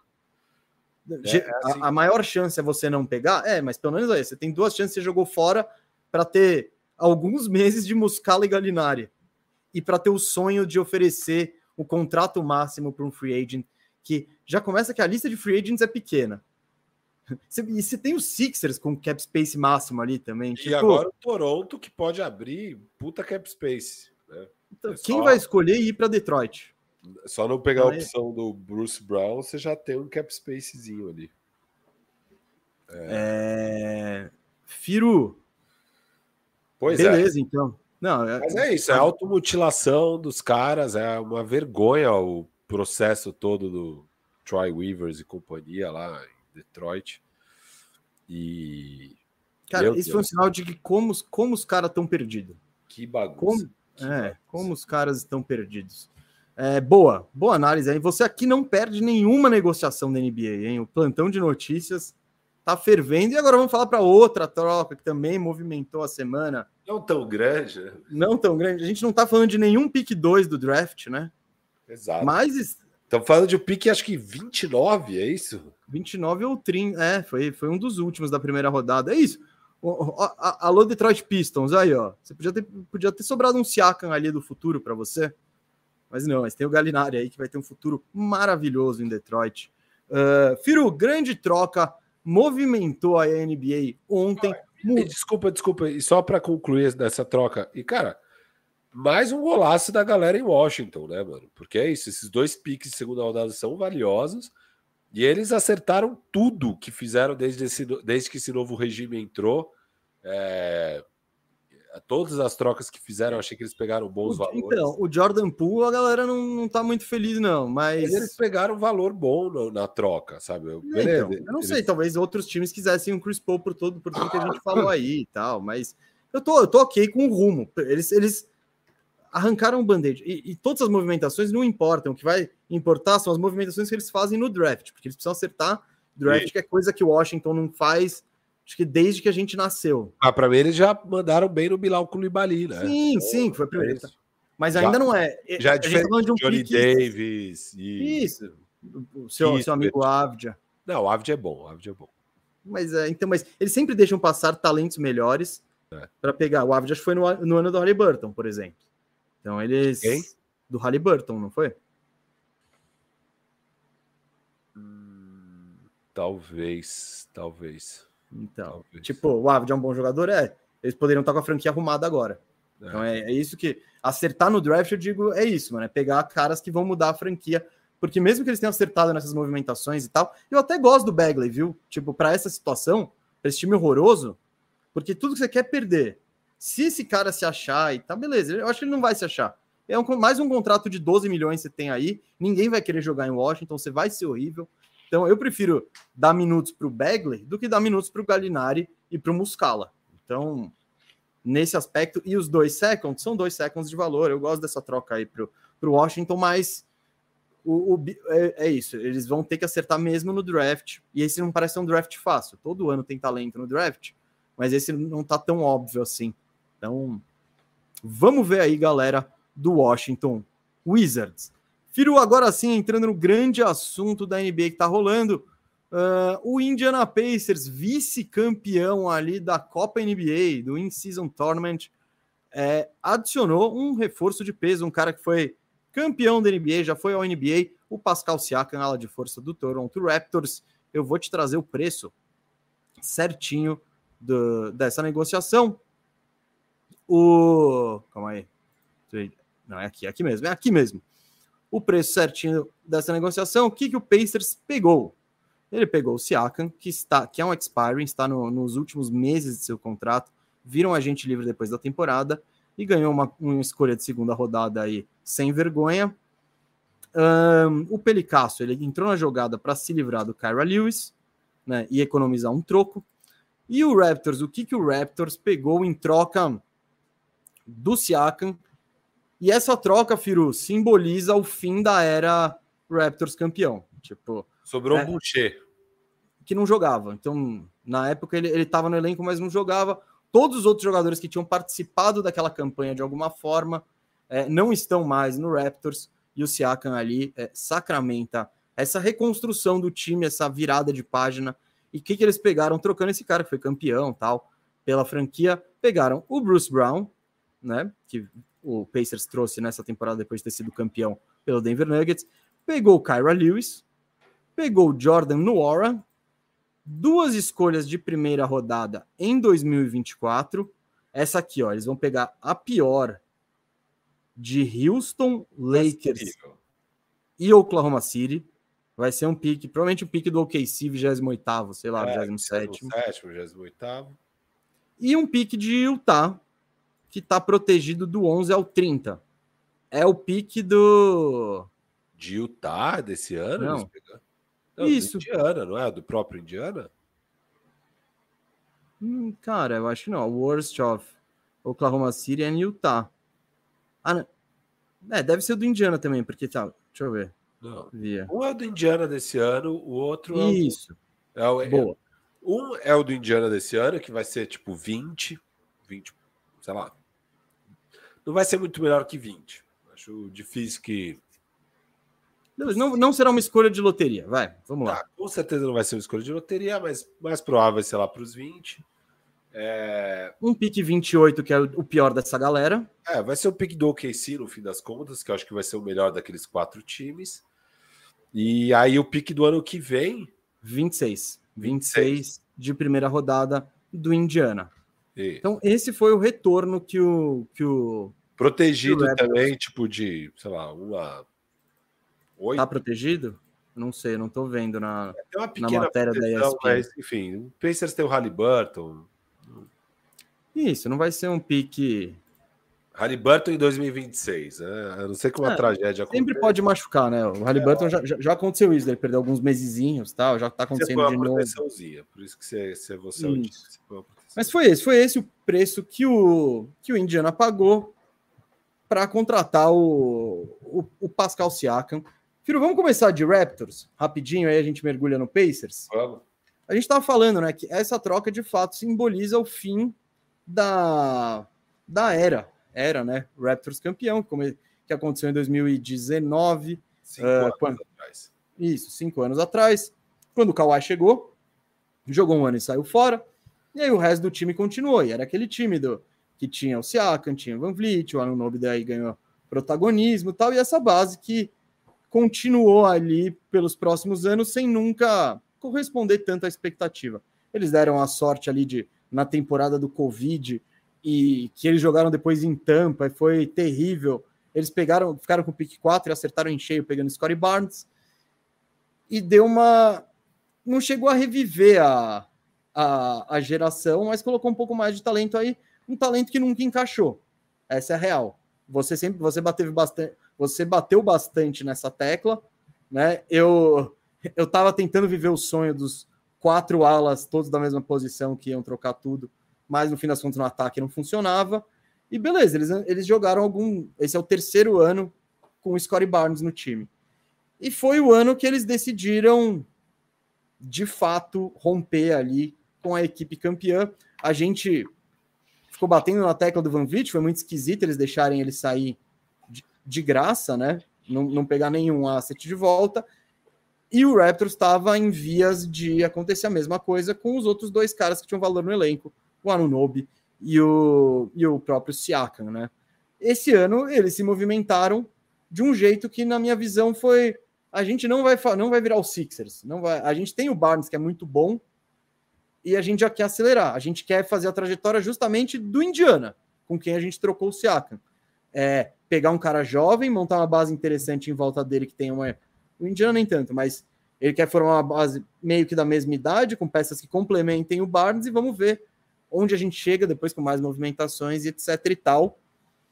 E Firu, eu acho que, beleza, se você for, se você for pegar o caminho inteiro, dá para questionar muito do que o Masai Ujiri fez. Isso é, isso é fato, desde a insistência nos times até perder assets sem, sem, sem, sem se importar. Ah, não, sai aí, dane-se. Não, não, deixa, pode ir embora. Então, isso foi questionável. Nesse ano, agora que a gente pode, eu acho que dá para dizer que esse processo de virar a página foi concluído. E eu gosto de onde eles estão encerrado o processo que falando desse ano para cá, assim. Eu acho que eles estão agora com vários piques. E eu acho que eles estão com um time que faz mais sentido pro Scottie Barnes. Não é nem necessariamente um time melhor. Embora ontem eu vi o jogo, foi surreal que eles. Ontem ou anteontem contra o Miami. Eles deram uma surra no Miami, que foi, velho. No primeiro quarto eles estavam 40 a 20. Mas então que eu acho que eles estão montando um time de jovens que, que é mais sustentável, que eles têm a possibilidade de manter os caras nos contratos e que encaixa melhor em torno do Scottie Barnes. Eu acho que ficou, pelo menos vendo agora e vendo o que eles montaram de time e os jogadores que eles pegaram, principalmente do Knicks, eu acho que eles queriam sim subir o Barnes de posição para três, para quatro e deixar ele. Acho que o, a intenção deles é que ele seja um quatro assim no time e que o resto seja um time dinâmico, que tenha arremesso, que tenha defesa, que jogue com velocidade, algo que não rolava tanto com o Siakam e com o Anunobi. Então, eu gosto muito de onde o Raptors está. Não é um time que agora vai ser a sensação, etc e tal, mas eles estão municiados para fazer mais movimentações. E essa base que eles têm, todo mundo meio na mesma idade, é interessante. Então, esse é, essa foi minha conclusão aí, a grosso modo, do que do que o Raptors fez nesse ano. É, assim, não adianta ficar batendo em todos os erros do passado, eles erraram muito no processo, né? eles perdem o Lowry praticamente de graça, o Vliet totalmente de graça, é... e agora a gente já estava vendo o filme repetir com o Odi e o Siakam perto de chegar no Expire, um time que não ia a lugar nenhum, e dessa vez eles falaram, não, não vamos pelo mesmo caminho, até porque com o salto do Scottie Barnes, deu para ver que valia a pena montar um time para o Scottie Barnes, sabe? Se o Scottie Barnes não demonstra esse salto, talvez a história fosse diferente. Se ele tem uma temporada parecida com a do ano passado, talvez fosse um pouco diferente. Mas não é o que aconteceu. O Scottie Barnes mostrou sinais de que pode ser um franchise player mesmo. E eles decidiram ir para esse fast track aí, rebuild, né? O rebuild sem passar pelo processo de tank. Rebuild desses moldes que você falou, de Pacers, de, outro, de outros times que trazem já jogadores que já vão contribuir, até porque o Scottie Barnes já está no terceiro ano, né? Então não é que você acabou de draftar um mega talento e tal. Cara, o cara está no seu terceiro ano. Do que vem ao quarto ano do cara, você. Se você for pro tank total, bicho, seu time ainda vai ser meia boca no sexto ano do cara. Aí você já vai estar tá começando a pensar na outra renovação quando o cara é um agente livre irrestrito. E, e já tá pistola de perder. Exato. Aí você, não, você tá em cheio, você já tem que trocar o cara, porque senão você vai perder ele de graça em pouco tempo. Então, eu acho que é o certo ir para esse caminho de tentar já montar um time nesse caso. Você já tem um talento muito grande no, no, no, no score. Mas eu não sou muito fã dessas trocas. Assim, a, quer dizer, a do OG eu gostei bastante, sempre falei que eu achei ótimo, a gente adorou. A do Siakam, cara, uma troca bem ruim, mas é o que tinha, provavelmente. Eu acho que o King saiu fora da conversa, o Lakers não engatou. Eu acho que o Sixers não tinha muito interesse no Siakam. Eu acho que o mercado do Siakam não estava lá muito grande. Eu acho que o Warriors também não mostrou interesse, provavelmente. Firo, com certeza, só para completar com isso, com certeza, essa, eles, eles trocaram pela, pela melhor proposta Sim. que eles julgavam ter. É a melhor então, oferta. Então, é. E... e... sobre esse pacote, Firo, é aquela coisa: tem três picks, nenhum deles é animal, mas é. são as moedas de troca. Tipo, o Knicks está se segurando a picks horrorosa e falando que tem 80 mil picks. É, mas é. dois já vencem agora, então também então, não é então uma moeda de troca lá para o Não, então, não, exato, exato, não tem muito. Você pode pegar um cara, você pode trocar no dia, você pode Esses trocar. Nessa altura do draft mesmo, também é bom para pegar jogadores já mais prontos. Sim, Sim você, você pega você o seu Jaime Hackers. de 21, 22 anos, já estão no terceiro ano de college, e que caem para essa posição normalmente, porque o upside é menor. Mas aí você pega já ó, o Desmond Bain, o Jaime Hackers, os caras que são ótimos, sabe? Então, Sim, vezes, e que tem a mesma idade do resto da sua base. Exato. Então, eu, eu, nesse aspecto do valor, eu curti. Eu acho que o Bruce Brown, eu, eu gosto como retorno, porque ele é um jogador que tem interesse na liga. É, você acha o salário dele absurdo? Cara, se você pensar na estrutura dele, eu não acho. Primeiro, foi por esse salário que essa troca aconteceu. Se o Indiano não dá o overpay e não faz um. E por dar o overpay tem que dar essa. Tem, pra, consegue essas condições favoráveis, não ia ser um contrato tão requisitado, assim, que eu, que eu acho que inclusive o Toronto ainda pode mexer adiante, sabe? Não precisa ficar. E... Pode. É. Então eu acho que eu é uma moedinha de troca o, legal. O Bruce Brown não, não, assim, ele não vale o dinheiro dele. Então, beleza. Talvez algum contender que também tenha contratos que não valem o dinheiro queiram trocar com o Toronto, porque em termos de basquete o Bruce Brown contribui. Ele não contribui 25 milhões de basquete, ele contribui 12. É, mas beleza, você já tem lá os vários milhões que. Alô, Lakers! tipo. Exatamente, Firu. Exatamente. Você leva uma. Nessa você leva um Max Christie ali de bônus junto, sabe? É, sei lá, enfim. Você pegou é, um Hashimura é um e o Max Christie. querendo ou não, se o, se, o, se o Raptors não fizer nada, eles podem pegar a opção e, uhum. e ter ele como expire ano que vem e também usar ele para trocar em algum momento ou usar ele para o time. Ele é um bom jogador. Ou pode também não pegar a opção e abrir cap space e, e aí ver como é que tá o mercado de free agent na off-season. Então, dá uma flexibilidade legal para o Pacers e tal, para o Raptors. Mas não é não é o retorno que você espera do Siakam. Eu acho que o Siakam é, você esperaria pelo menos pegar um bom jovem jogador, sabe? Você pegou no Wara. Acho que você idealmente... E o Kyra Lewis, hein? Kyra Lewis foi, foi, foi top 3 picks nossos do, do nosso draft de expansão, não esqueça disso. Nossa Senhora. Então, é, eu acho que. Bom, só lembrando para a galera, draft de expansão é uma tristeza monstra, tá? não sei porque o Mesa tá trazendo isso aqui, mas o, o, o...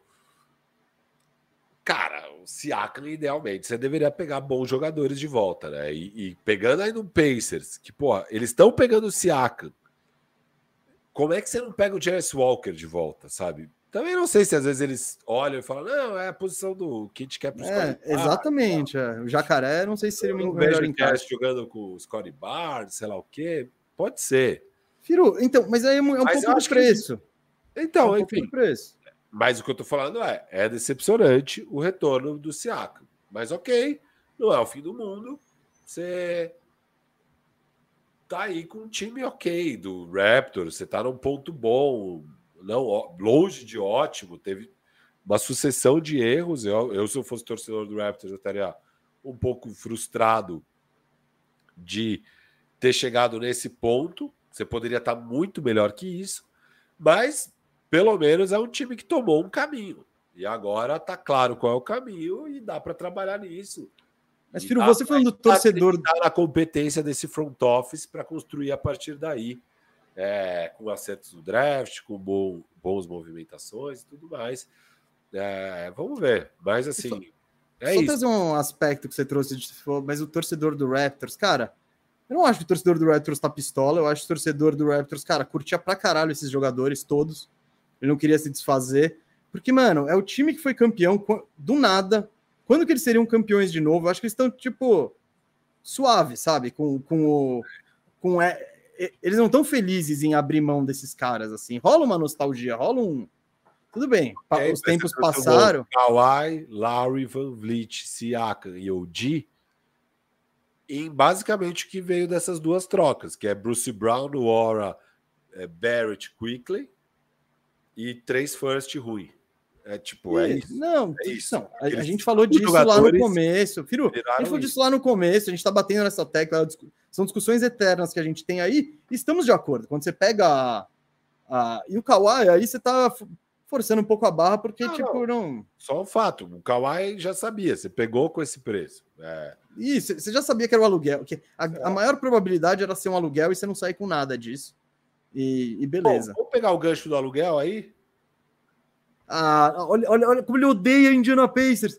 Rafael Cardone e o Firu odeia o Indiana Pacers e Firu, se odeia o Pacers, morde as costas, fi. Morde as costas porque o Siakam está no meu, no seu, no no, no do Roberto Rigato, no do Murilo Borges, no Pacers, e se tiver mais algum torcedor, identifique-se. no deve. Pacers dessa galera, dessa galera. Siakam agora vai. Tem o Igor delas, tem o Igor delas. Igor delas? É um perfil? O perfil. É um bom nome esse. É. é um bom nome de perfil. E ele é torcedor indiana. Para essa nação inteira, vamos repercutir agora o lado do Pacers da troca, que deu três escolhas de primeira rodada. Uh, deu o Bruce Brown, deu no Aura e pegou o Pascal Siakam ali, um ala de força que eu e Firu a gente já estava especulando esse cenário. Eu, ó, ó, você quer ver, seu, você quer ver o seu malandro? Ó, ó o que eu vou fazer. Cara, é só dar uma voltadinha na máquina do tempo para ver o que a gente falou. Eu já fiz o gancho do, do corte, sacou? Boa, boa. Agora boa. a gente já vai ver na máquina do tempo nas redes sociais o que a gente falou, mas o que a gente falou foi que era um encaixe que eu particularmente gostava muito, porque, porque o Siaka ele não é tão fácil de se encaixar assim numa equipe, porque ele não é um arremessador especialista, ele é um 4 que gosta de trabalhar com a bola ali naquela zona, na zona do cotovelo, perto da cesta, de costas para a cesta, criar um pouco. E tem muitos times que não têm essa necessidade, que esse lugar já está sendo ocupado. Esse é um lugar muito requisitado dentro de quadra. E no Indiana, cara, eu acho que ele vai ter uma situação tão boa para jogar, porque ele vai ter esse espaço para ele. O grandão do Indiana é o Miles Turner que nem quer ficar lá. Ele quer ficar ali espaçando a quadra.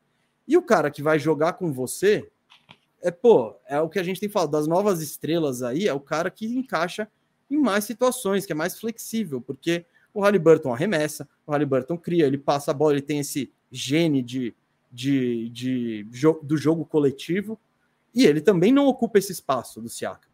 E pelo contrário, eu acho que pode, com o Siakam ocupando esse espaço tal, ele pode ainda chamar atenção e ajudar o Halliburton em ações secundárias. Então, eu gosto muito do encaixe. E para o Siakam, trabalhando lá, cara, ele vai ter quatro chutadores. Então, ele vai ter mais espaço do que ele tinha em Toronto, quando tinha um Barnes, quando tinha, sei lá, às vezes um Poro. Mano, não tem espaço para trabalhar. No Indiana, vai estar tá tudo abertinho ali para ele poder fazer aquele jogo dele que é bom, de costas para cesta, de criar. Então, eu gosto muito do encaixe, Firu. Eu gosto muito do encaixe. Acho que o Indiana foi bem nessa. Tem um único porém. Se for um empréstimo, porque o Siakam é um free agent, aí essa troca é um absurdo e terrível para o Pacers.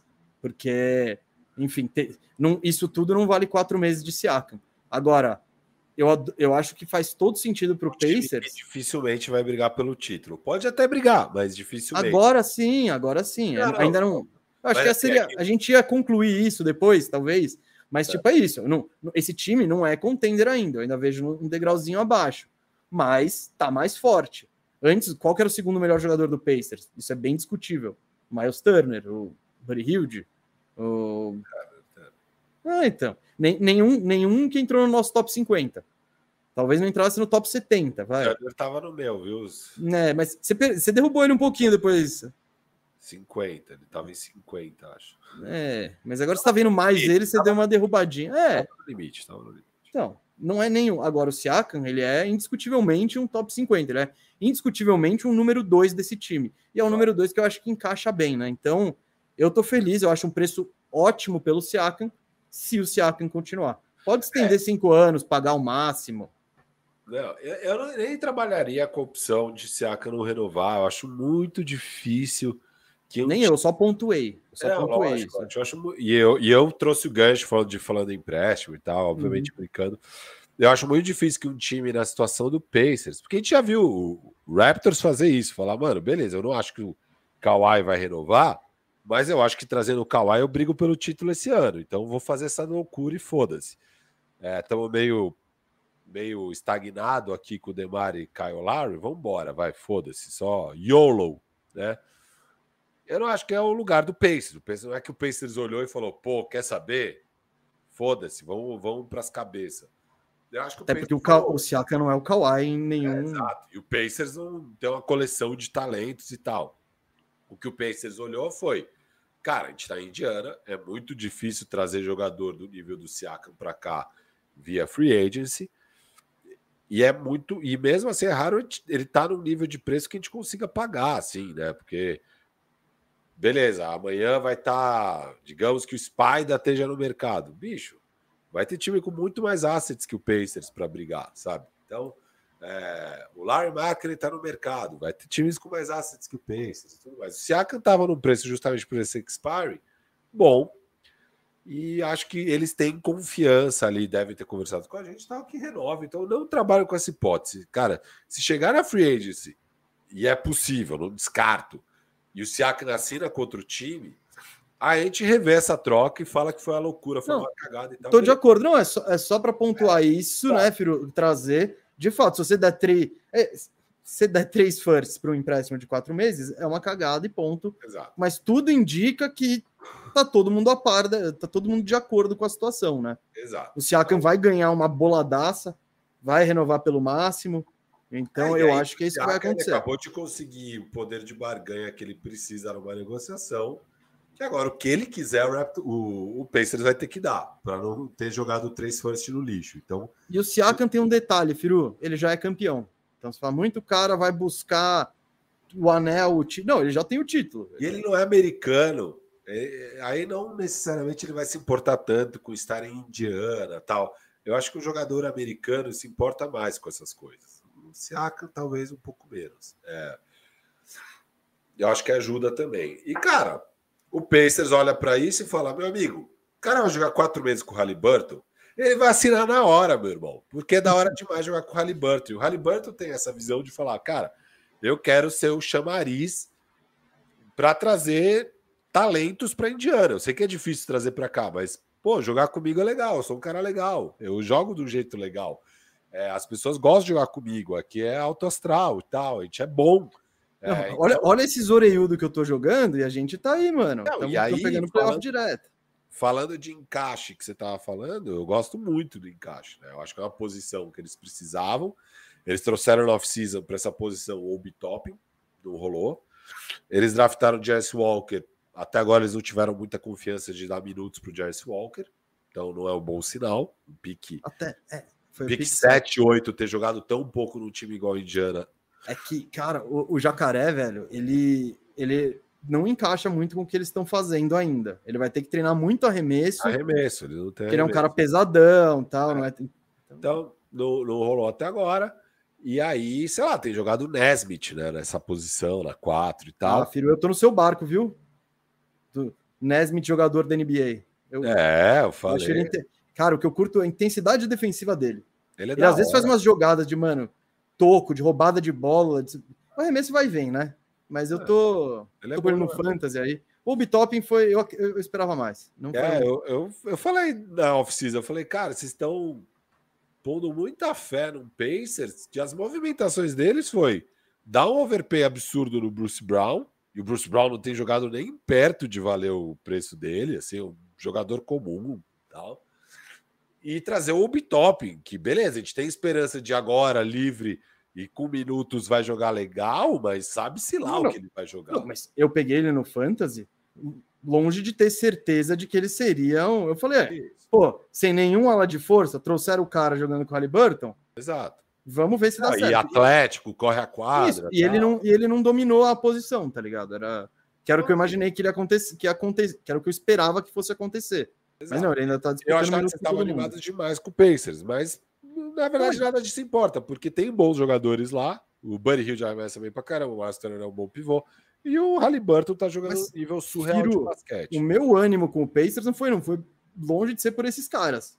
Foi pelo que já tinha visto no ano passado, porque no ano passado esse era um time bem decente uhum. com, o, com o Halliburton, e sem o Halliburton era um time horroroso. Então eu acho que era mais da construção disso. Não é que eu falei, não, mano, o Obi, eu, no Fantasy, pegando em 140, eu falei isso. Uhum. Puta, seria, hein, mano? 17,7 ali para o Bitop de média, altas cravadas. E só que, só que não dá para saber, porque você vê ele jogando no Knicks, tem um jogo de 36 pontos. Fala, Uau! Mas aí ele também não joga. Aí você fala, porra, mas se ele não joga, talvez tenha alguma coisa. Então, é lógico, é tentativa, é apostar no potencial ali. Mas o, princip, o principal motivo do meu otimismo com o Pacers, bom, era o Halliburton e ver como esse time jogava com, só com esse cara e um elenco bem mais ou menos. E aí, voltando, assim, é, é uma posição que, obviamente, o Pacers precisava muito. E, cara, não tem muitos jogadores na NBA para fazer esse papel com esse nível de, de, de qualidade, muito menos no mercado, né? No mercado, absolutamente não existe. E o Pacers marcou um golaço aqui de pegar o Siaka, né? Aí, dentro de quadra, eu acho que ele vai casar com as coisas que o Pacers gosta de fazer. Inclusive, ele é um dos melhores jogadores de transição da NBA em, números esse ano, o Siakam. Então, esse jogo rápido do Pacers ele vai bem. Ele não chega a ser uma tragédia em arremesso que vai impactar muito. Então, eu acho que Ele, a bolinha dele tem caído numa taxa até que aceitável, é abaixo da é média dele. Firo, ele come... É que ele começou a temporada absolutamente terrível. Isso, e melhorou mas... na... agora. Melhorou agora? E você pensar que ele tá entrando no lugar do Bruce Brown, que tá arremessando uma bosta também, é, tá beleza, sabe? Não vai piorar o Pacers em termos de arremesso a chegada do Siakam. E vai dar muita coisa que eles não têm. Vai dar um joguinho lá dentro que, beleza, até tem o Miles Turner que consegue, mas o Siakam é outro nível de proficiência de, de, de conseguir ele mesmo criar, sabe? Você dá a de bola qualidade, lá, exato. O Siakam tem o shake and bake dele. Isso. Você dá um entry pass para ele, ele vai criar numa hora difícil no shake and bake ali dele.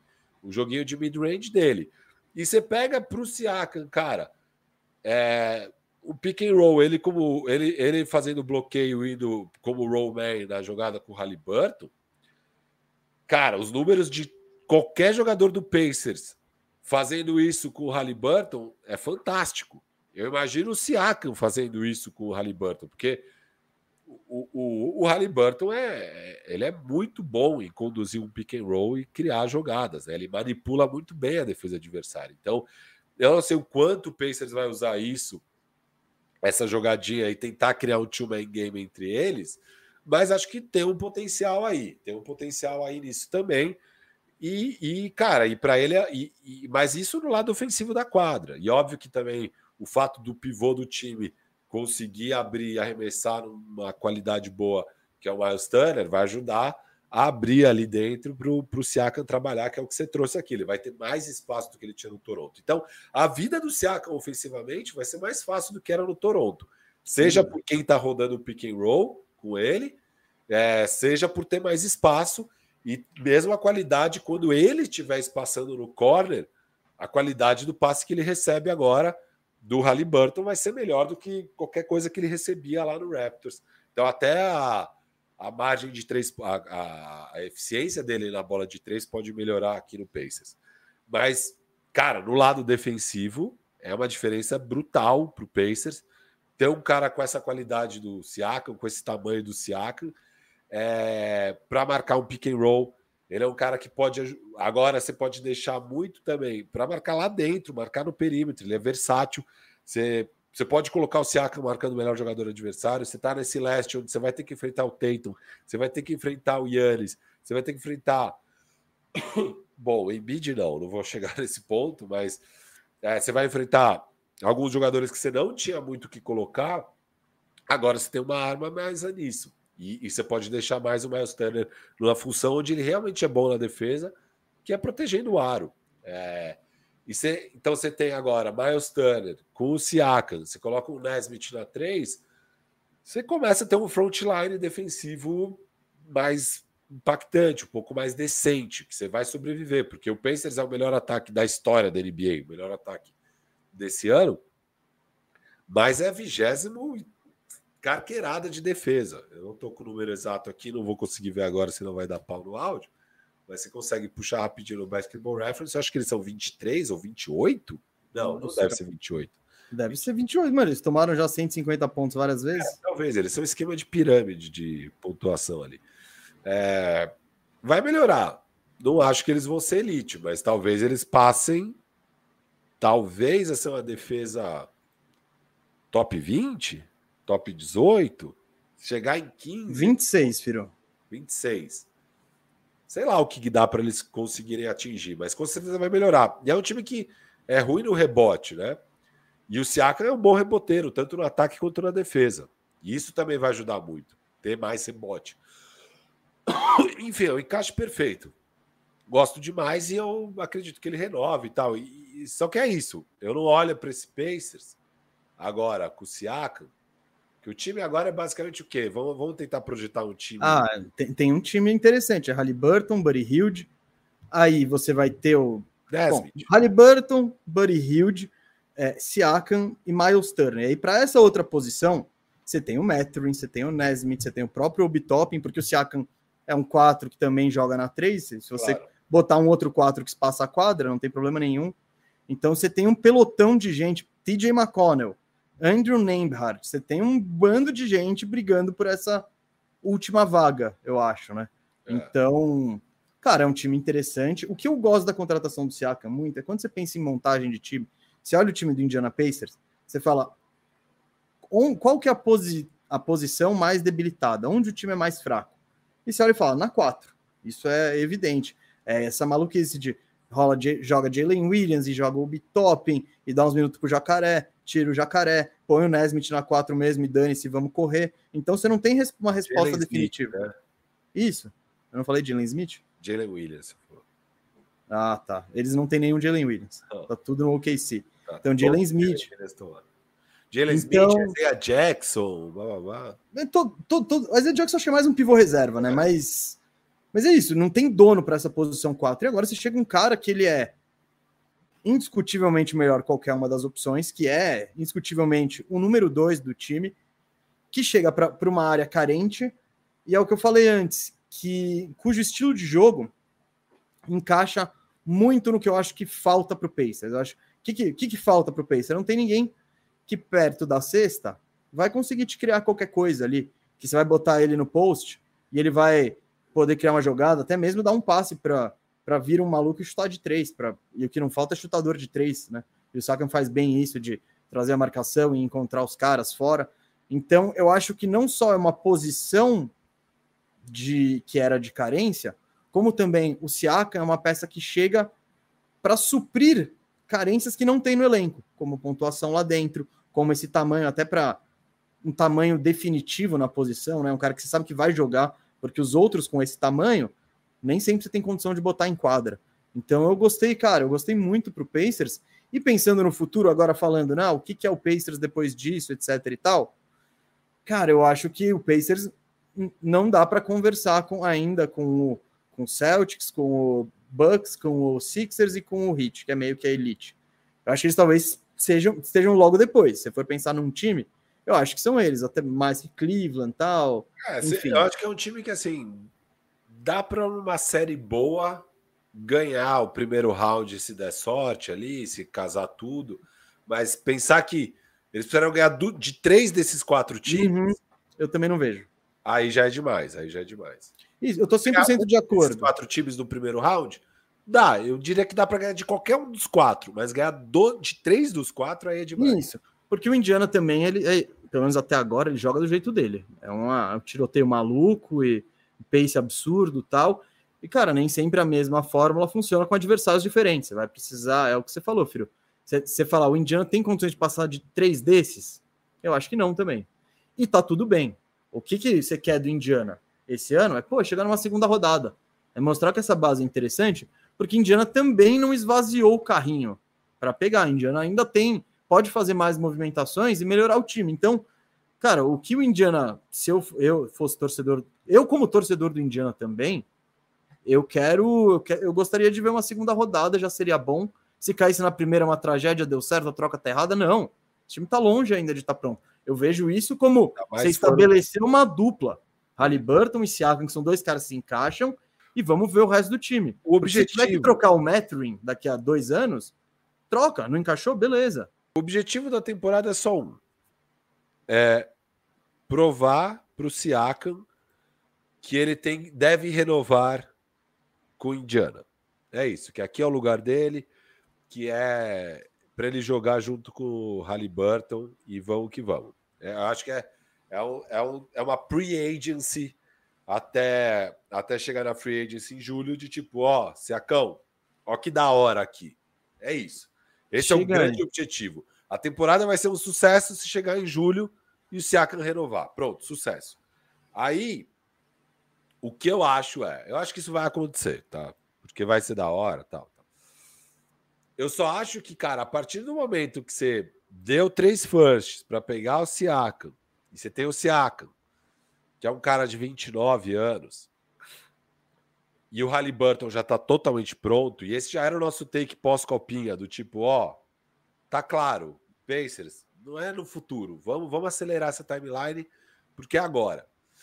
E ainda mais agora que você deu três firsts para pegar um cara de 30 anos, que tá no seu auge, eu acho que o Pacers não precisa também fazer nada desesperado, mas agora é, é montar um time pensando na timeline do Siakam, sabe? Então, é, Nessa, montar um time para agora. É, o que eu é acho continuar montando. É você ficar esperando um cara como o Mathurin virar um jogador de NBA, sabe? Virar um jogador que você fala, não, dá para jogar 30 minutos nos playoffs. É, então eu vejo. E ele é um cara com potencial, assim, futuro e tal, que vai ter valor no mercado. Eu pegaria o Mathurin agora já. Pode ser off-season? Claro que pode. Mas eu acho que você faz isso até o deadline, você dá ainda mais insumo para o Siakam renovar. Você fala, ó, oh, Siakam, não estamos de brincadeira aqui. Ó o que a gente fez. Pegamos o expiring, porque você tem. Você tem expiring do Buddy Hilde. Você tem expiring do Obitop. Só nisso são 26 milhões, se eu não me engano. Buddy Hilde mais Obitop. 26 milhões.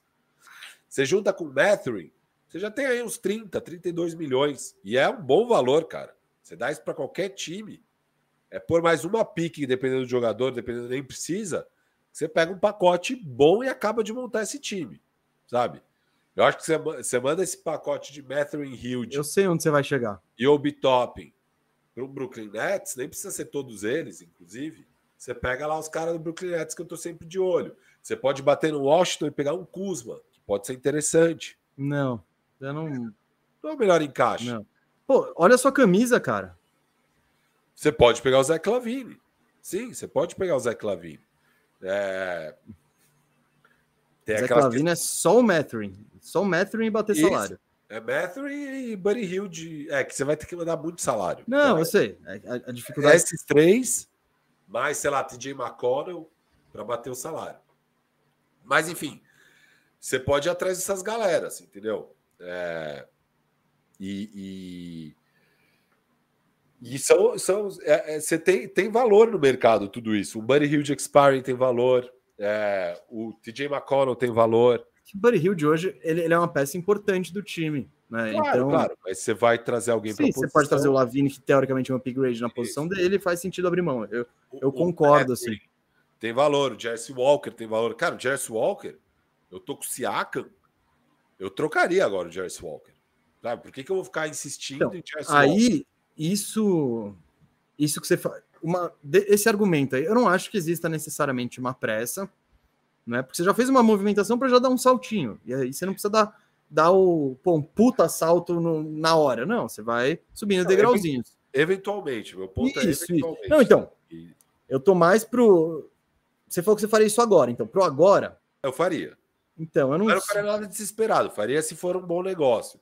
E se não for, eu faria no off-season, Inclusive para falar, ó, Siaka, a gente vai fazer isso no off-season, assina aqui com a gente. Não, Beleza? eu, tô de acordo que é um pouco uh, o que o Bulls fez, né, com o Vult e tal, e para atrair outros caras, para atrair um Lonzo, para atrair um DeRozan, né? Você faz essa troca antes e fala, ó, Siakam, não é só você e o Rally, não. Já tem o Zé. Tem um risco também de fazer isso no meio da temporada, é chegar o Zé e não dar certo, e aí o Siakam fala, é, eu não curti muito, tô vazando. Mas, então, eu, eu acho que para eu concordo com a ideia de talvez tentar trocar o Jarvis Walker, mais do que na, na ideia de trocar o Mathurin. Porque o Mathurin eu acho que ele ainda pode ser útil dentro dessa desse contexto uh, Halliburton, Siakam e até Miles Turner, que eles até renovaram, então nos próximos anos eu acho que ele faz parte do pacote.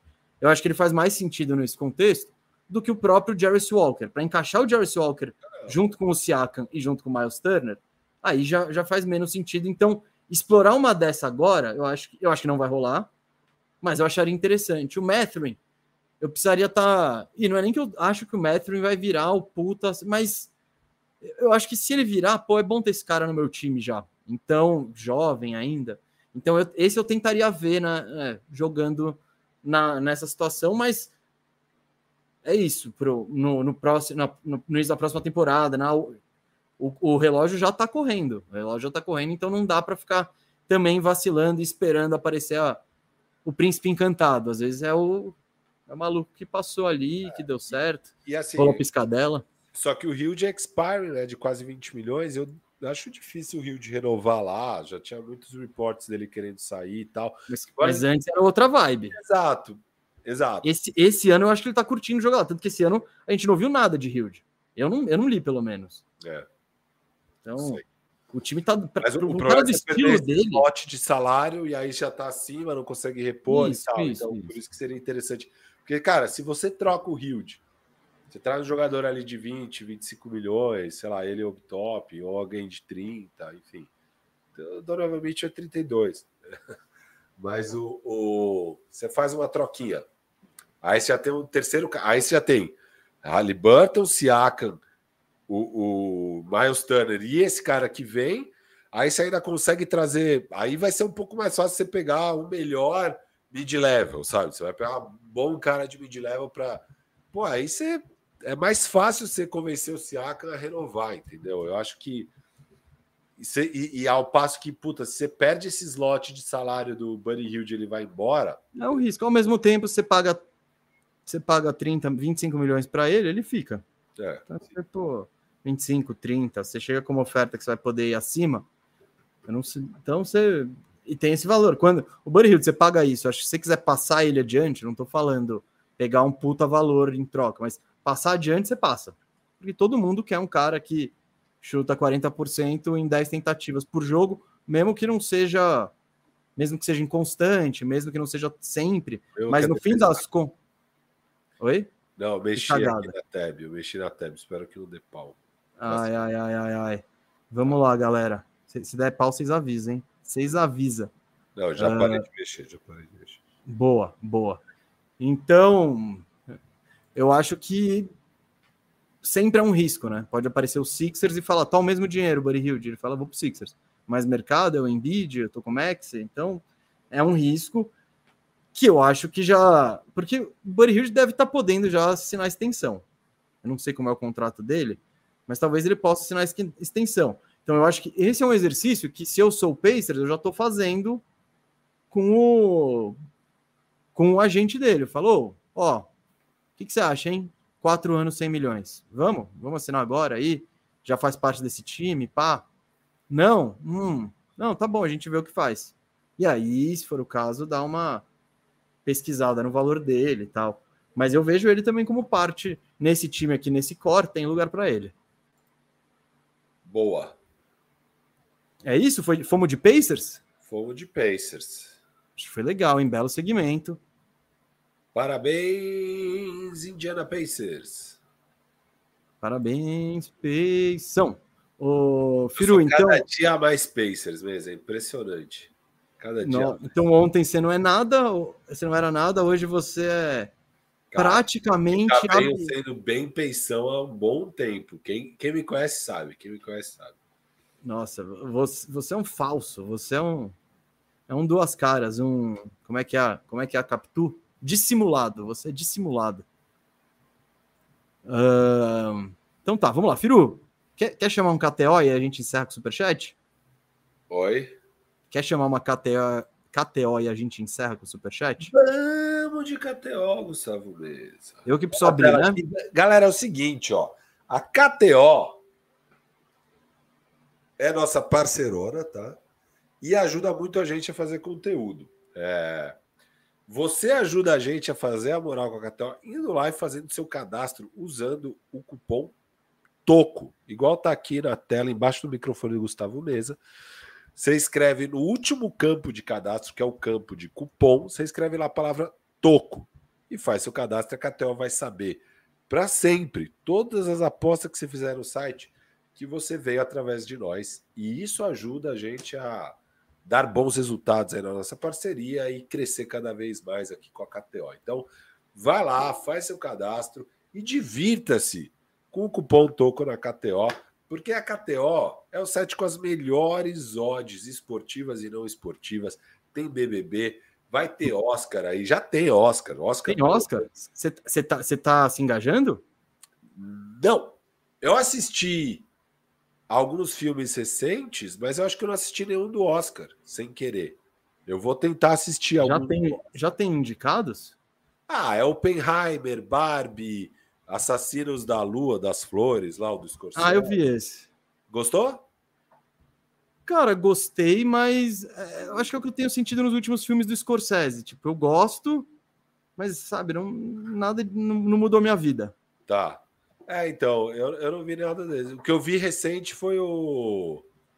O Saltburn. Mas Você acho gostou? que não tá no Oscar nem nada. Eu acho que vai entrar, hein? Eu gostei de Saltburn, cara. Achei bom filme, sim. Achei legal. É, eu não.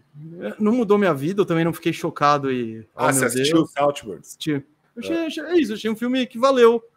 Valeu ter visto, assim, um filme bom. Um que vai estar tá é aquele assassino, que tá no Netflix, que eu achei bem qualquer ah, nota. eu assisti o Assassino, eu gostei também. Nossa, eu achei um filme bem. Sabe, eu, eu tô procurando a graça dele. Que é um filme ah, ok, legal, você vê, mas tipo. Achei bem interessante. Eu só não gostei nem um pouco do voice-over, a, a, narração em off. A narração em off, velho, trágica, trágica. E ela traz as piores coisas do filme, que é os humorzinhos bosta, que as piadinhas que faz, os product placement de McDonald's totalmente descabido. Todas as coisas ruins do filme vêm daquela narração em off que não agrega nada, não tem uma coisa positiva de insight, de nada que traz. E acho que seria um filme, cara, nota 8,5 se não tivesse a narração em off. Qual a narração em off? Eu, eu, juro, eu juro que eu. Legal, é interessante o filme do assassino que vai buscar vingança. Eu não vi muita graça, sabe? Eu, eu achei. O cara buscando vingança. Não, tá. Enfim, é o cara. É um foi cara atrás dele. Só garantindo que o problema que aconteceu não vai se repetir, que ele vai. Tudo bem, beleza. Resolver a treta dele, atacar a mulher e tudo, beleza, sabe? É tipo, foi resolver era um assassino, rolou um embrólio, porque se todos os assassinatos dele não dessem certo, não tinha meio que o filme. E aí ele resolvendo esse embrólio, mas é isso, eu não vi a, muito a, a, gra, a, graça, assim, tipo, eu acho que é um filme bom, um filme meio nota 7, 7,5. Oh, mas... Nossa, você é um cara generoso. Um filme que você não gostou, você tá dando nota Não, eu não falei que eu não gostei. Eu não achei ah, nada demais. Você é tá na, ele passou de ano. Pô, 7,5 nem... para mim é um filme que eu gostei muito, muito, muito. Achei ótimo. Muito Nossa, legal. então você está tratando esse filme como uma obra de arte, e não é. Você não, deu um 8, você falou que ia ser 8,5. Com... Ia ser 8,5 se não tivesse essa coisa trágica que a narração em off. Com a narração em off, eu dou um 6,5, 7 para esse filme. Nossa, só pela narração em off você tirou dois pontos do filme. Sim. Vira um filme tipo que tem coisas que eu gosto, mas tem coisas que eu desgosto muito. Mas no geral eu gostei do filme, entendeu? Achei, achei um filme então, legal, bom, bem então, perfeito, bem perfeito, mas eu curti. Achei um filme, então, é isso, achei um filme. Não foi uma perda de tempo na minha vida. Eu não desliguei, falei, por que, que eu tô vendo essa merda? Eu assisti até o fim e falei, pô, legal. Saltburn eu gostei bastante. Eu gostei do, do ritmo, eu gostei da construção dos personagens. Eu achei que conseguiram construir um, o protagonista e o outro cara muito interessantes e tal. Você se envolve. Não, eu, eu achei Saltburn melhor que o Assassino. É. O meu único porém com Saltburn é que eu não compro o, a reta final de que aquela era a motivação do cara o tempo todo, sabe? Eu não acho que é isso. Eu acho que ele. Ele não era... É, mas, mas eu acho que isso não. De... Mas é... Mas o Saltburn é o cara. Aí é sua, aí é sua eu conclusão. spoiler, eu tô me controlando. Não, não mas isso é a conclusão. Foi no próprio cara ele mostra no, a dualidade, ele tentando justificar que não, não, ele não era tão tão louco pelo cara, tal, não, não, era. Mas aí é sua conclusão, meu amigo. É, não, eu acho que o filme vai por uma vereda de de que não, ele de, de, de fato não. De, uhum. de que era tudo um plano, bababá, e, e independente disso, eu acho que nessa espiral final se acabou transformando em uma história só a história do personagem mesmo. Você não está falando de nenhum tema mais amplo, você não conseguiu fazer nenhum comentário um pouco mais arguto sobre a sociedade, sobre qualquer coisa que eu acho que esse tema, esse filme, esse choque de classes, essas coisas permitiria. Você pega o outro filme dessa diretora que eu assisti só depois, eu assisti recentemente, que é o Bela Vingança. Você assistiu Bela Vingança? Não Promising assisti. Young Woman. Não. É, concorreu ao Oscar também, acho que ganhou de roteiro. A atriz concorreu de melhor atriz. Eu gostei bastante, cara. É uma mina que se faz de bêbada nas baladas pros, pros bonitão ir lá tentar abusar e ela se vinga dos caras na hora lá. Daí mostra que não tava e tal. Essa é a premissa do filme, mais ou menos, né? E, e ali sim eu acho que ela consegue fazer argumentos melhores. É, é do interesse dela, né? Pegar o conflito, o machismo estrutural, é, a, a, relação homem-mulher e tal, o lugar da mulher na sociedade, e fazer comentários maiores do que simplesmente a história dos personagens. Eu acho que ela tinha interesse de fazer isso com o Saltburn, mas ela acaba não conseguindo, vira só a historinha lá do cara e tal. Então acho que. Mas, cara, eu vi uma crítica justamente antes que falava exatamente, falava uma coisa parecida e dizia que, mano, tudo bem, nem todo filme precisa fazer isso. Claro, claro, tudo tipo, bem. Só... Mas... Não, é que eu acho que, eu acho de que fato, o Saltburn ele, ele, ele caminha para um lugar e aí ele dá uma guinada muito grande na última meia hora, que é. te leva para outro. E você e pode a... gostar ou não, assim, mas é. de fato a tônica do filme muda. A guinada eu não gostei nem pelo que aconteceu, mas porque daí eu não compro que era essa motivação do cara o tempo todo e nem gostei da, da oportunidade desperdiçada que eu acho que o filme tentou mirar naquilo e falhou só, sabe, na minha visão. Mas no geral achei um filme bem da hora, assim, bem legal de ver, umas cenas muito boas no meio do filme, boas atuações, eu achei legal. Então, eu, não, então, eu achei é que não, beleza. É que o, o que você está falando, eu acho que é muito da. Tem muito do, do. No filme, a conclusão é o protagonista tentando te vender a história dele. Uhum. E aí, a versão dele, você pode não comprar a história dele, saca? É. Então é meio que. Essa pode ser uma conclusão que você pode tirar no, no final do filme. E não, ele só era apaixonado mesmo pelo cara e, de, e, e aí aconteceu o que aconteceu, saca? Então pode ser. Mas... E aí no final ele tá se justificando que não, eu não era, tal, e bababá. Entende? Aí eu acho que é sua interpretação. Eu, eu não, eu, bom, é que não vai dar para discutir, porque senão vai dar spoiler, mas eu acho que os atos concretos, os fatos, impedem que seja só uma construção do personagem. Mas enfim, vamos lá. É, hum. Olha que legal, você pode ir na KTO palpitar o Oscar e dar um tempero para aquela cerimônia chatíssima. Aquela precisa tempero, hein? Nossa, se tem bagulho que é chato. Jogos de NBA não precisa tanto de tempero, mas mesmo nos jogos de NBA é legal. Agora, o Oscar, meu amigo. Vamos, precisa... meu roteiro adaptado. Vamos, meu é. roteiro adaptado. Nossa, mixagem de som. Meu Deus, não, é só com tempero, é só com tempero. Mas é isso, muito legal. Então tá tudo lá na KTO. O Big Brother não precisa de tempero, tá? Tá on fire mesmo, on não, fire. Não, não juro, mesa. Tá não, não, não, não, Muito... A gente já gastou. Não, Desculpa, a nossa audiência, a audiência, já despencou quando a gente entrou no cinema. Tá. Mesa, tá muito bom o Big Brother esse ano, muito bom. Não precisa de tempero, mas você pode temperar na KTO. E o que a gente mais gosta de fazer, óbvio, são as brabas de basquete. Eu fiquei sabendo, Gustavo Mesa, que o senhor fez umas brabinhas de KTO. Fiz. Não fiz muitas. Não foram brabas das mais elaboradas, uma foi, mas foram foram brabinhas aí. Tem jogo hoje, Firu? Tem, tem rodadinha hoje, não é, tem até mais jogos do que imaginávamos. E Firu, esse novo Raptors aí, ó, depois de surrar o Miami Heat, pegando o Chicago Bulls em Toronto, se não me engano, deixa eu só confirmar isso aqui para vocês, galera. Em Toronto, ele é azarão. Ele é azarão, filho, e não dá para ser. Tá pagando 2,10, eu botei 10 no Toronto. Eu acho o jogo no mínimo igual, no mínimo Toronto, igual. Quem? Desculpa. E Chicago. Você não respeita Chicago, né? Ah, cara, eu acho que é, como que, como, que diria, tá... como diria é. o nosso como diria o nosso amigo Guilherme, eu não respeito ele porque ele não se respeita. Não, então, Chicago tá prestes a passar a ser Orlando Magic, viu? Você olha bem para o retrovisor, olhe bem para o retrovisor, Gustavo.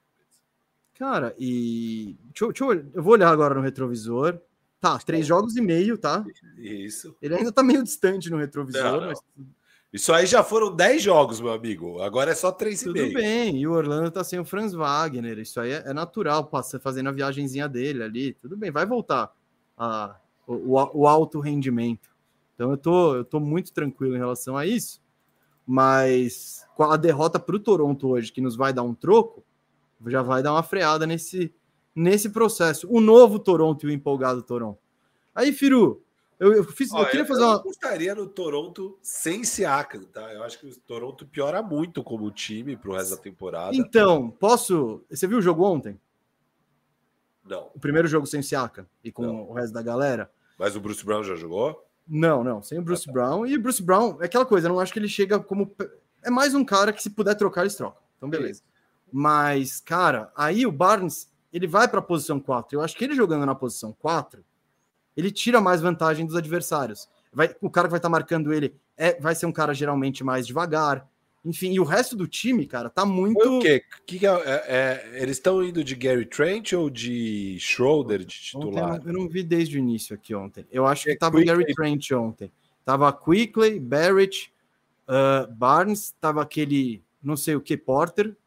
Ah, John T. Porter. John T. Porter, isso. Que alguém pegou ele no. Tava muito ligado, que alguém pegou ele no Fantasy ali, tipo, o cara jogou dois minutos pegaram ele. Uh, deixa eu dar uma olhada, só confirmar direitinho qual foi a escalação ontem. Pam, pam, pam, me dá um segundo, galera. Foi, foi, foi isso, com o Trent. Então foi. Era exatamente falando: Quickly, Barrett, Trent, Barnes e Porter. E, cara, eu achei um time mais, sabe, leve, ataca, solta, mais dinâmico. E isso combina com o Barnes. Então eu acho que.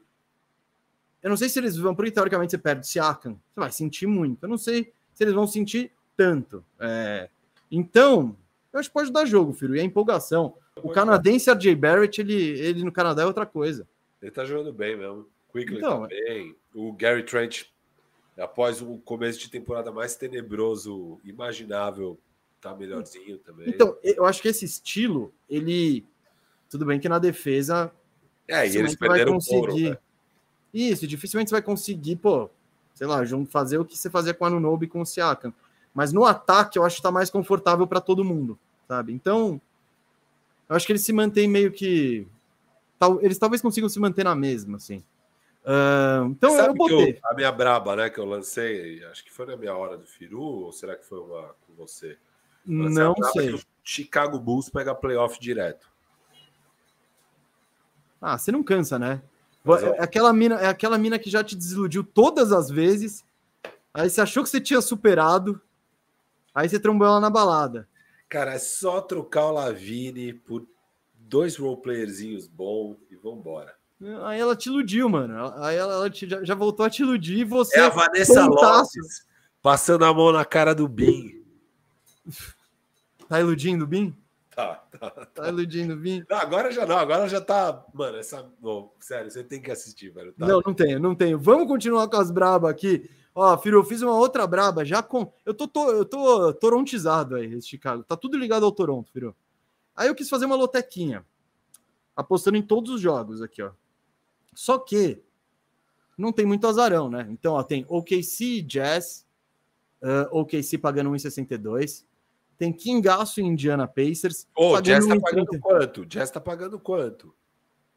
Uf, não sei. Não precisa lá ver, mas deve estar tá pagando 2 e... Ah, 30, já te digo. Tá, beleza. Se você fazer um head, tudo bem. Esse uh, fire aí. Aí, Kings contra o Pacers, sem Siakam e sem Halliburton, acho que essa aqui, ó, pagando 1,33. Pode rolar. Knicks pagando 1,14 contra o Wizards. Timberwolves pagando 1,13 contra o Grizzlies tudo muito, muito, sem muito retorno. O que eu fiz? Eu juntei tudo, Firu. Junto com o Toronto pagando 2,10, porque senão não ia dar. Eu ia botar quatro jogos e não ia voltar nada. Botando o Toronto, se derem cinco resultados, paga 5,80. Não é a. Não é o filé do filé, mas acho que dá para acontecer. Será que não joga hoje? Eu acho pouco provável, cara. Pelas minhas fontes aqui, não oficiais. É. E, e Firo, aproveitando isso, eu fui lá no Kingaço e Pacers e aí eu criei uma aposta, essa, essa eu acho que o senhor vai gostar. Se liga. É, deixa, eu, deixa eu achar aqui, aqui, pronto. Ó, Sabones pegando pelo menos 13 rebotes contra o ex-time. Vai ser aquele pace maluco, tiroteio. 13 rebotes pro Sabones dá. Tá. Três bolinhas de três do Malik Monk. Três bolinhas de três do Keegan Murray. Boa, boa, gosto. É isso. Quanto você acha que dá o retorno nessa só de 3? 10 vezes. 7,2. Tá bom. É um bom retorno. Essa, essa das que eu fiz foi a que eu mais gostei. Né? Boa, gostei. O mesmo, Malik Monk que teve uma. Acho que era comecinho de ano. Firu, Firu, deixa eu, deixa eu fechar a janela que começou a cair o mundo em São Paulo. Vai cair o mundo em muitos lugares hoje. Chover muito. É, é isso aí, galera. Vocês estão empolgados com Los Angeles Lakers? Vocês estão bem ladenzados? Vocês estão assistindo BBB? Ó, eu juro, juro, juro. É de longe o melhor ano Desde o ano lá da Carol com K, e eu diria que até melhor que aquele ano. Melhor que o ano da Juliette, Carol com K, etc. Tá? Excelente. E recomendo aí esses três filmes que eu falei, viu? Podem assistir que são legais. Podem assistir que são legais. É... O João Pedro está falando aqui que o futuro Laker de Grant jogou muito ontem. Ele está destinado a ser um Laker, né? Gustavo Mesa está de volta. Gustavo Mesa, hum. o que, que a gente estava falando? A gente estava terminando as brabas da KTO. Que eu acho que já terminou. Eu estava te falando que o DPC tinha tweetado no começo da temporada falando fala um jogador que é subestimado na NBA. Quem é o mais subestimado? Assim? Minha resposta foi, Mesa. Malik Monk. Malik, o monge. Mano. Eu, eu vi isso, eu não respondi, mas depois eu fiquei pensando. E aí eu diria talvez Jalen Williams. Jalen Williams. Ah, eu ia pegar meus meninos. Ele é bem estimado. É não, não é. Pelo que ele joga, não. Cara, ninguém fala. Todo mundo fala Shea e Chet Holmgren. Ah, e tem não, o Jalen é Williams. Malik Monk, cara, eu acho que assim, beleza, então, beleza. Daqui a pouco ele é claramente um cara assim, titular, segunda opção do ataque, sabe? Terceira opção do ataque. O cara, mano. Mas cara que consegue jogar 30 minutos mais, ser um bom titular e tal, sabe? E a gente sempre viu ele como aquele oitavo cara da rotação, o cara que entra e dá uns cinco arremessos, vamos ver o que dá e tal. Eu acho que ele é bem melhor que isso, sabe? Eu acho que ele é bom para valer, assim, o Malik Monk, cara. Não, e ele tá jogando bem. Inclusive, o Fox deu uma caída, porque eu acho que ele tava meio baleado também, né? Você viu ele jogando, ele tava meio e porque o Monk também, o nível dele subiu nessa fase recente aí do, do Kings. Teve um jogo, acho, será que foi contra o Orlando? Que, mano, que era Malik Monk. O Fox estava encostado ali. Deixa, deixa o Malik Monk jogar. Então, ele é bom. Ó, e é, eu, eu diria aí. O, J, o Jaden McDaniels é um desses caras, filho. O Jaden McDaniels é um desses subestimados. Firo, vamos. Você quer ir de superchat? É, eu ia de superchat, eu ia tentar colocar na tela, só que só de eu mexer aqui no appzinho já falaram que é F microfone, então. É, exato, exato. Até não... isso vai ser difícil. Eu vou tentar não, colocar. Não, não precisa, não precisa. Eu, eu leio aqui, tá tudo tá. certo. É o Matheus Reis, que colocou aqui, ó. Chegou a hora do rebuild do Golden State Warriors. Ah, se eles tivessem ido lá, Melo e Franz ao invés de Wiseman Kuminga. Pois é, Mas não é hora de rebuild, não. É hora, rebuild é hora de. Então, é hora é do all-in final. É o all-in final, não é o rebuild. É o all-in final. Assim. É, essa é a hora pro Golden State. É, é hora de reconstrução, mas não do zero. Você tem o Curry, amigo. Você não, cara, você não troca o Curry nunca. E eu falo isso há muito tempo. E, e isso serve para o Lakers do LeBron, também digo isso. Quando você tem esses caras, você tem uma responsabilidade com eles mesmo também, de tentar competir o máximo todo ano porque senão larga. Tudo bem que do Curry rola mais um do tipo, esse cara é um, é um patrimônio e tal, então beleza, ele vai ficar aqui, o que já construiu. No caso de um LeBron, que ele chega no Lakers como o terceiro time da carreira dele, é, mano, é todo. Você tá com o LeBron, você não quer? O LeBron tem laços com ele, não é o maior Laker da história, não é porra nenhuma. Sai da moita, você não vai cagar, sai da moita, passa o LeBron para um time que vai competir. E mesa, eu acho que não dá nunca para chamar de rebuild se você vai manter os os três caras, você vai manter o Steph, você vai manter o Clay, você vai manter o Draymond Green, não é rebuild, aí é all-in mesmo, é continuar construindo nesses caras. Rebuild é se mudasse Sim. a base da construção do time e tal. Não é o caso. O caso não, é de. É um retrofit. Você vai manter um retrofit ali. Continuar... Não vai demolir. Exato. Continuar arrumando para os caras. O Vinícius Nader falou: cheguei agora, está vendo pelo jeito já está acabando. Não, senhora. Aquele, a hora que ele comentou isso, a gente estava lendo os superchats da outra live. Ele achou que já tinha falado de Pacers, não tinha falado de Pacers. Estamos aí firme e forte. É, o Nelson Cardoso Mesa hum. falou aqui: quero tirar cinco minutos de vocês para que falem do duelo Embiid versus Jokic e sobre a virada do Suns para cima do Kings com o Nasdaq no pé de tempo. Bom, falando primeiro do duelo Embiid Joker, porque eu acabei de ver hoje de manhã só, eu não consegui ver hum, na terça. Eu não consegui ver na terça-noite, porque eu dormi cedo, foi um dia que eu dormi cedo. E ontem o meu dia foi corridaço, então eu não consegui ver ontem. Aí hoje de manhã eu falei: não, eu quero ver esse jogo. E eu sinceramente fiquei decepcionado. Não achei um jogo bom, achei que não foi um jogo. Porque às vezes tem aqueles jogos de temporada regular que tem aquela pegada de playoff e tal. Eu não achei que foi o caso. É... Claramente, dois times que não estavam preparados para se enfrentar As defesas foram horrorosas. As ideias que eles tentaram usar ali não deram certo de nenhum dos dois lados. Achei um jogo bem feio, assim, sem defesa. Uma das piores defesas de ambos lados da quadra. Parecia um jogo do Pacers. É, e, e, não curti, cara. Não achei um grande jogo. É, também achei que, pô, beleza, você não quer carregar seus pivôs de falta, mas chegou uma hora ali no quarto quarto que os dois tinham poucas faltas e mesmo assim eles não se enfrentavam, né? Mesmo assim estava, porra, tanto de posse que estava KCP marcando Joe, é, marcando Embiid, sem condição nenhuma um negócio desse, sabe? É, enfim, não, não, gostei, não achei, um, não achei um jogo de alto nível, sabe? Achei um jogo um pouco decepcionante, na verdade. E esse é meu take da partida. Fiquei decepcionado. Eu não vi o jogo, então vamos ficar com o seu take. Foi terça-feira, terça-feira é o dia do fute. Aí não, não deu, não deu para ver. Uh, vamos para a próxima, Firu. E eu também não ah, assisti o do Suns. Isso, a virada do Suns não vi, mas o técnico do ano aí, enfim. Há, há quem ainda compre. Há quem ainda compre. É um bom técnico, é um bom técnico. O, técnico do ano não necessariamente significa que é o melhor técnico da NBA. A gente já. É claro, uma discussão claro. conceitual, a mesma coisa do MVP. Ó, oh, Kelvin Kerber.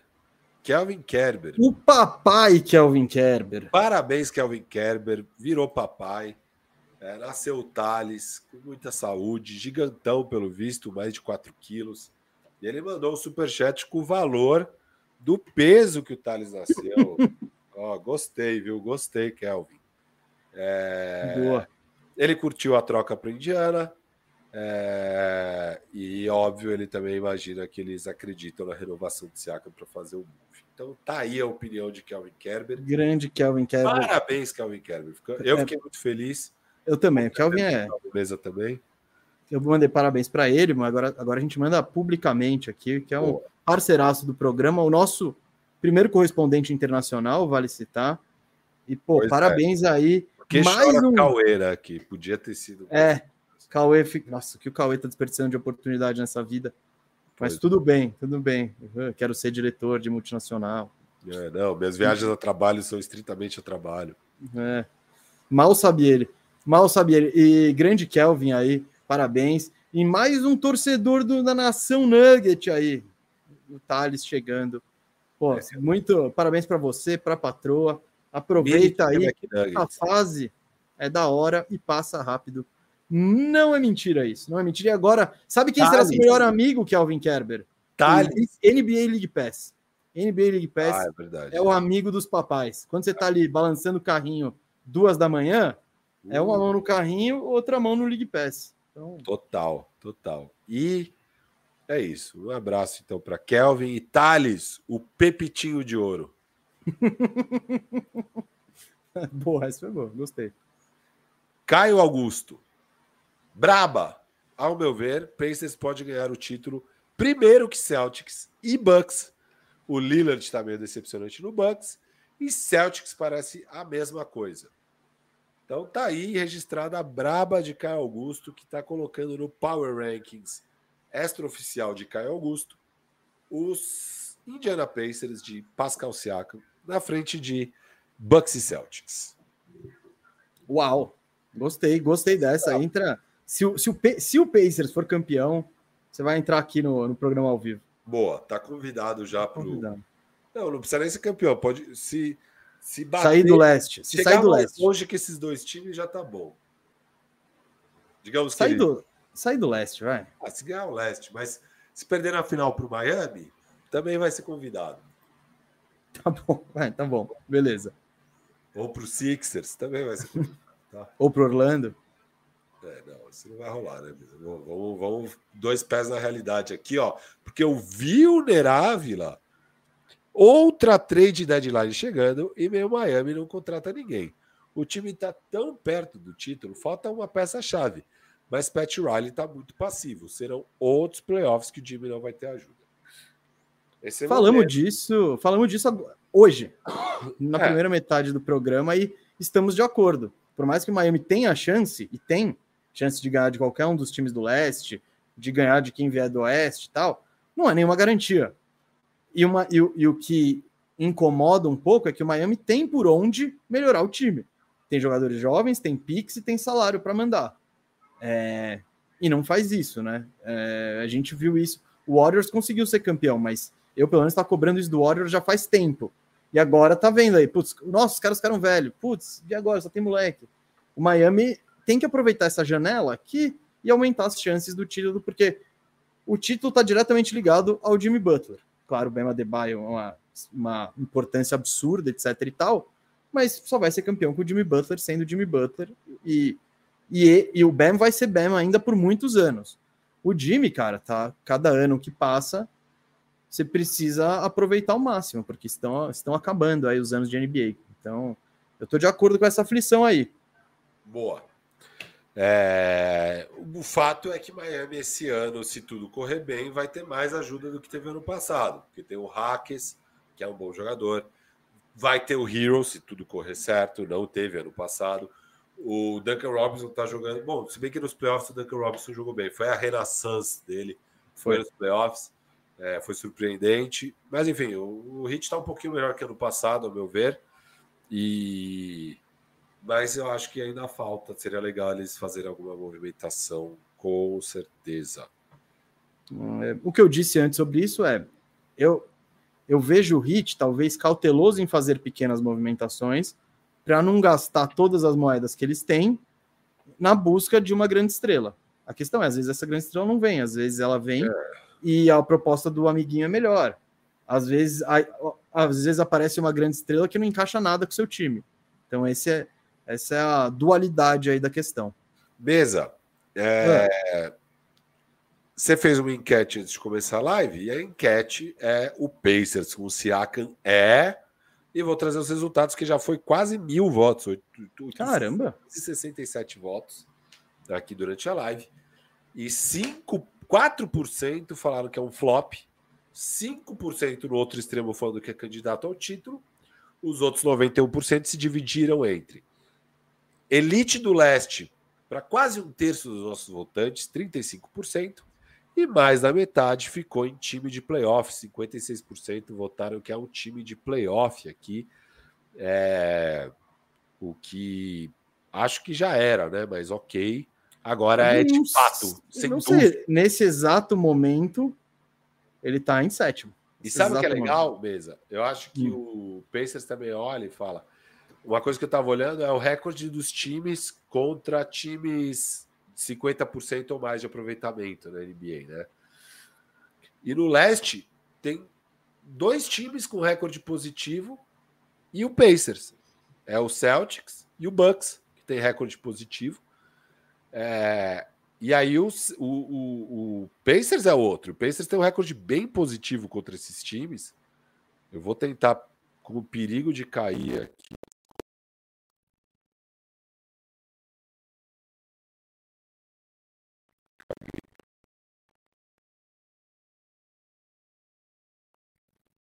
Vou achar.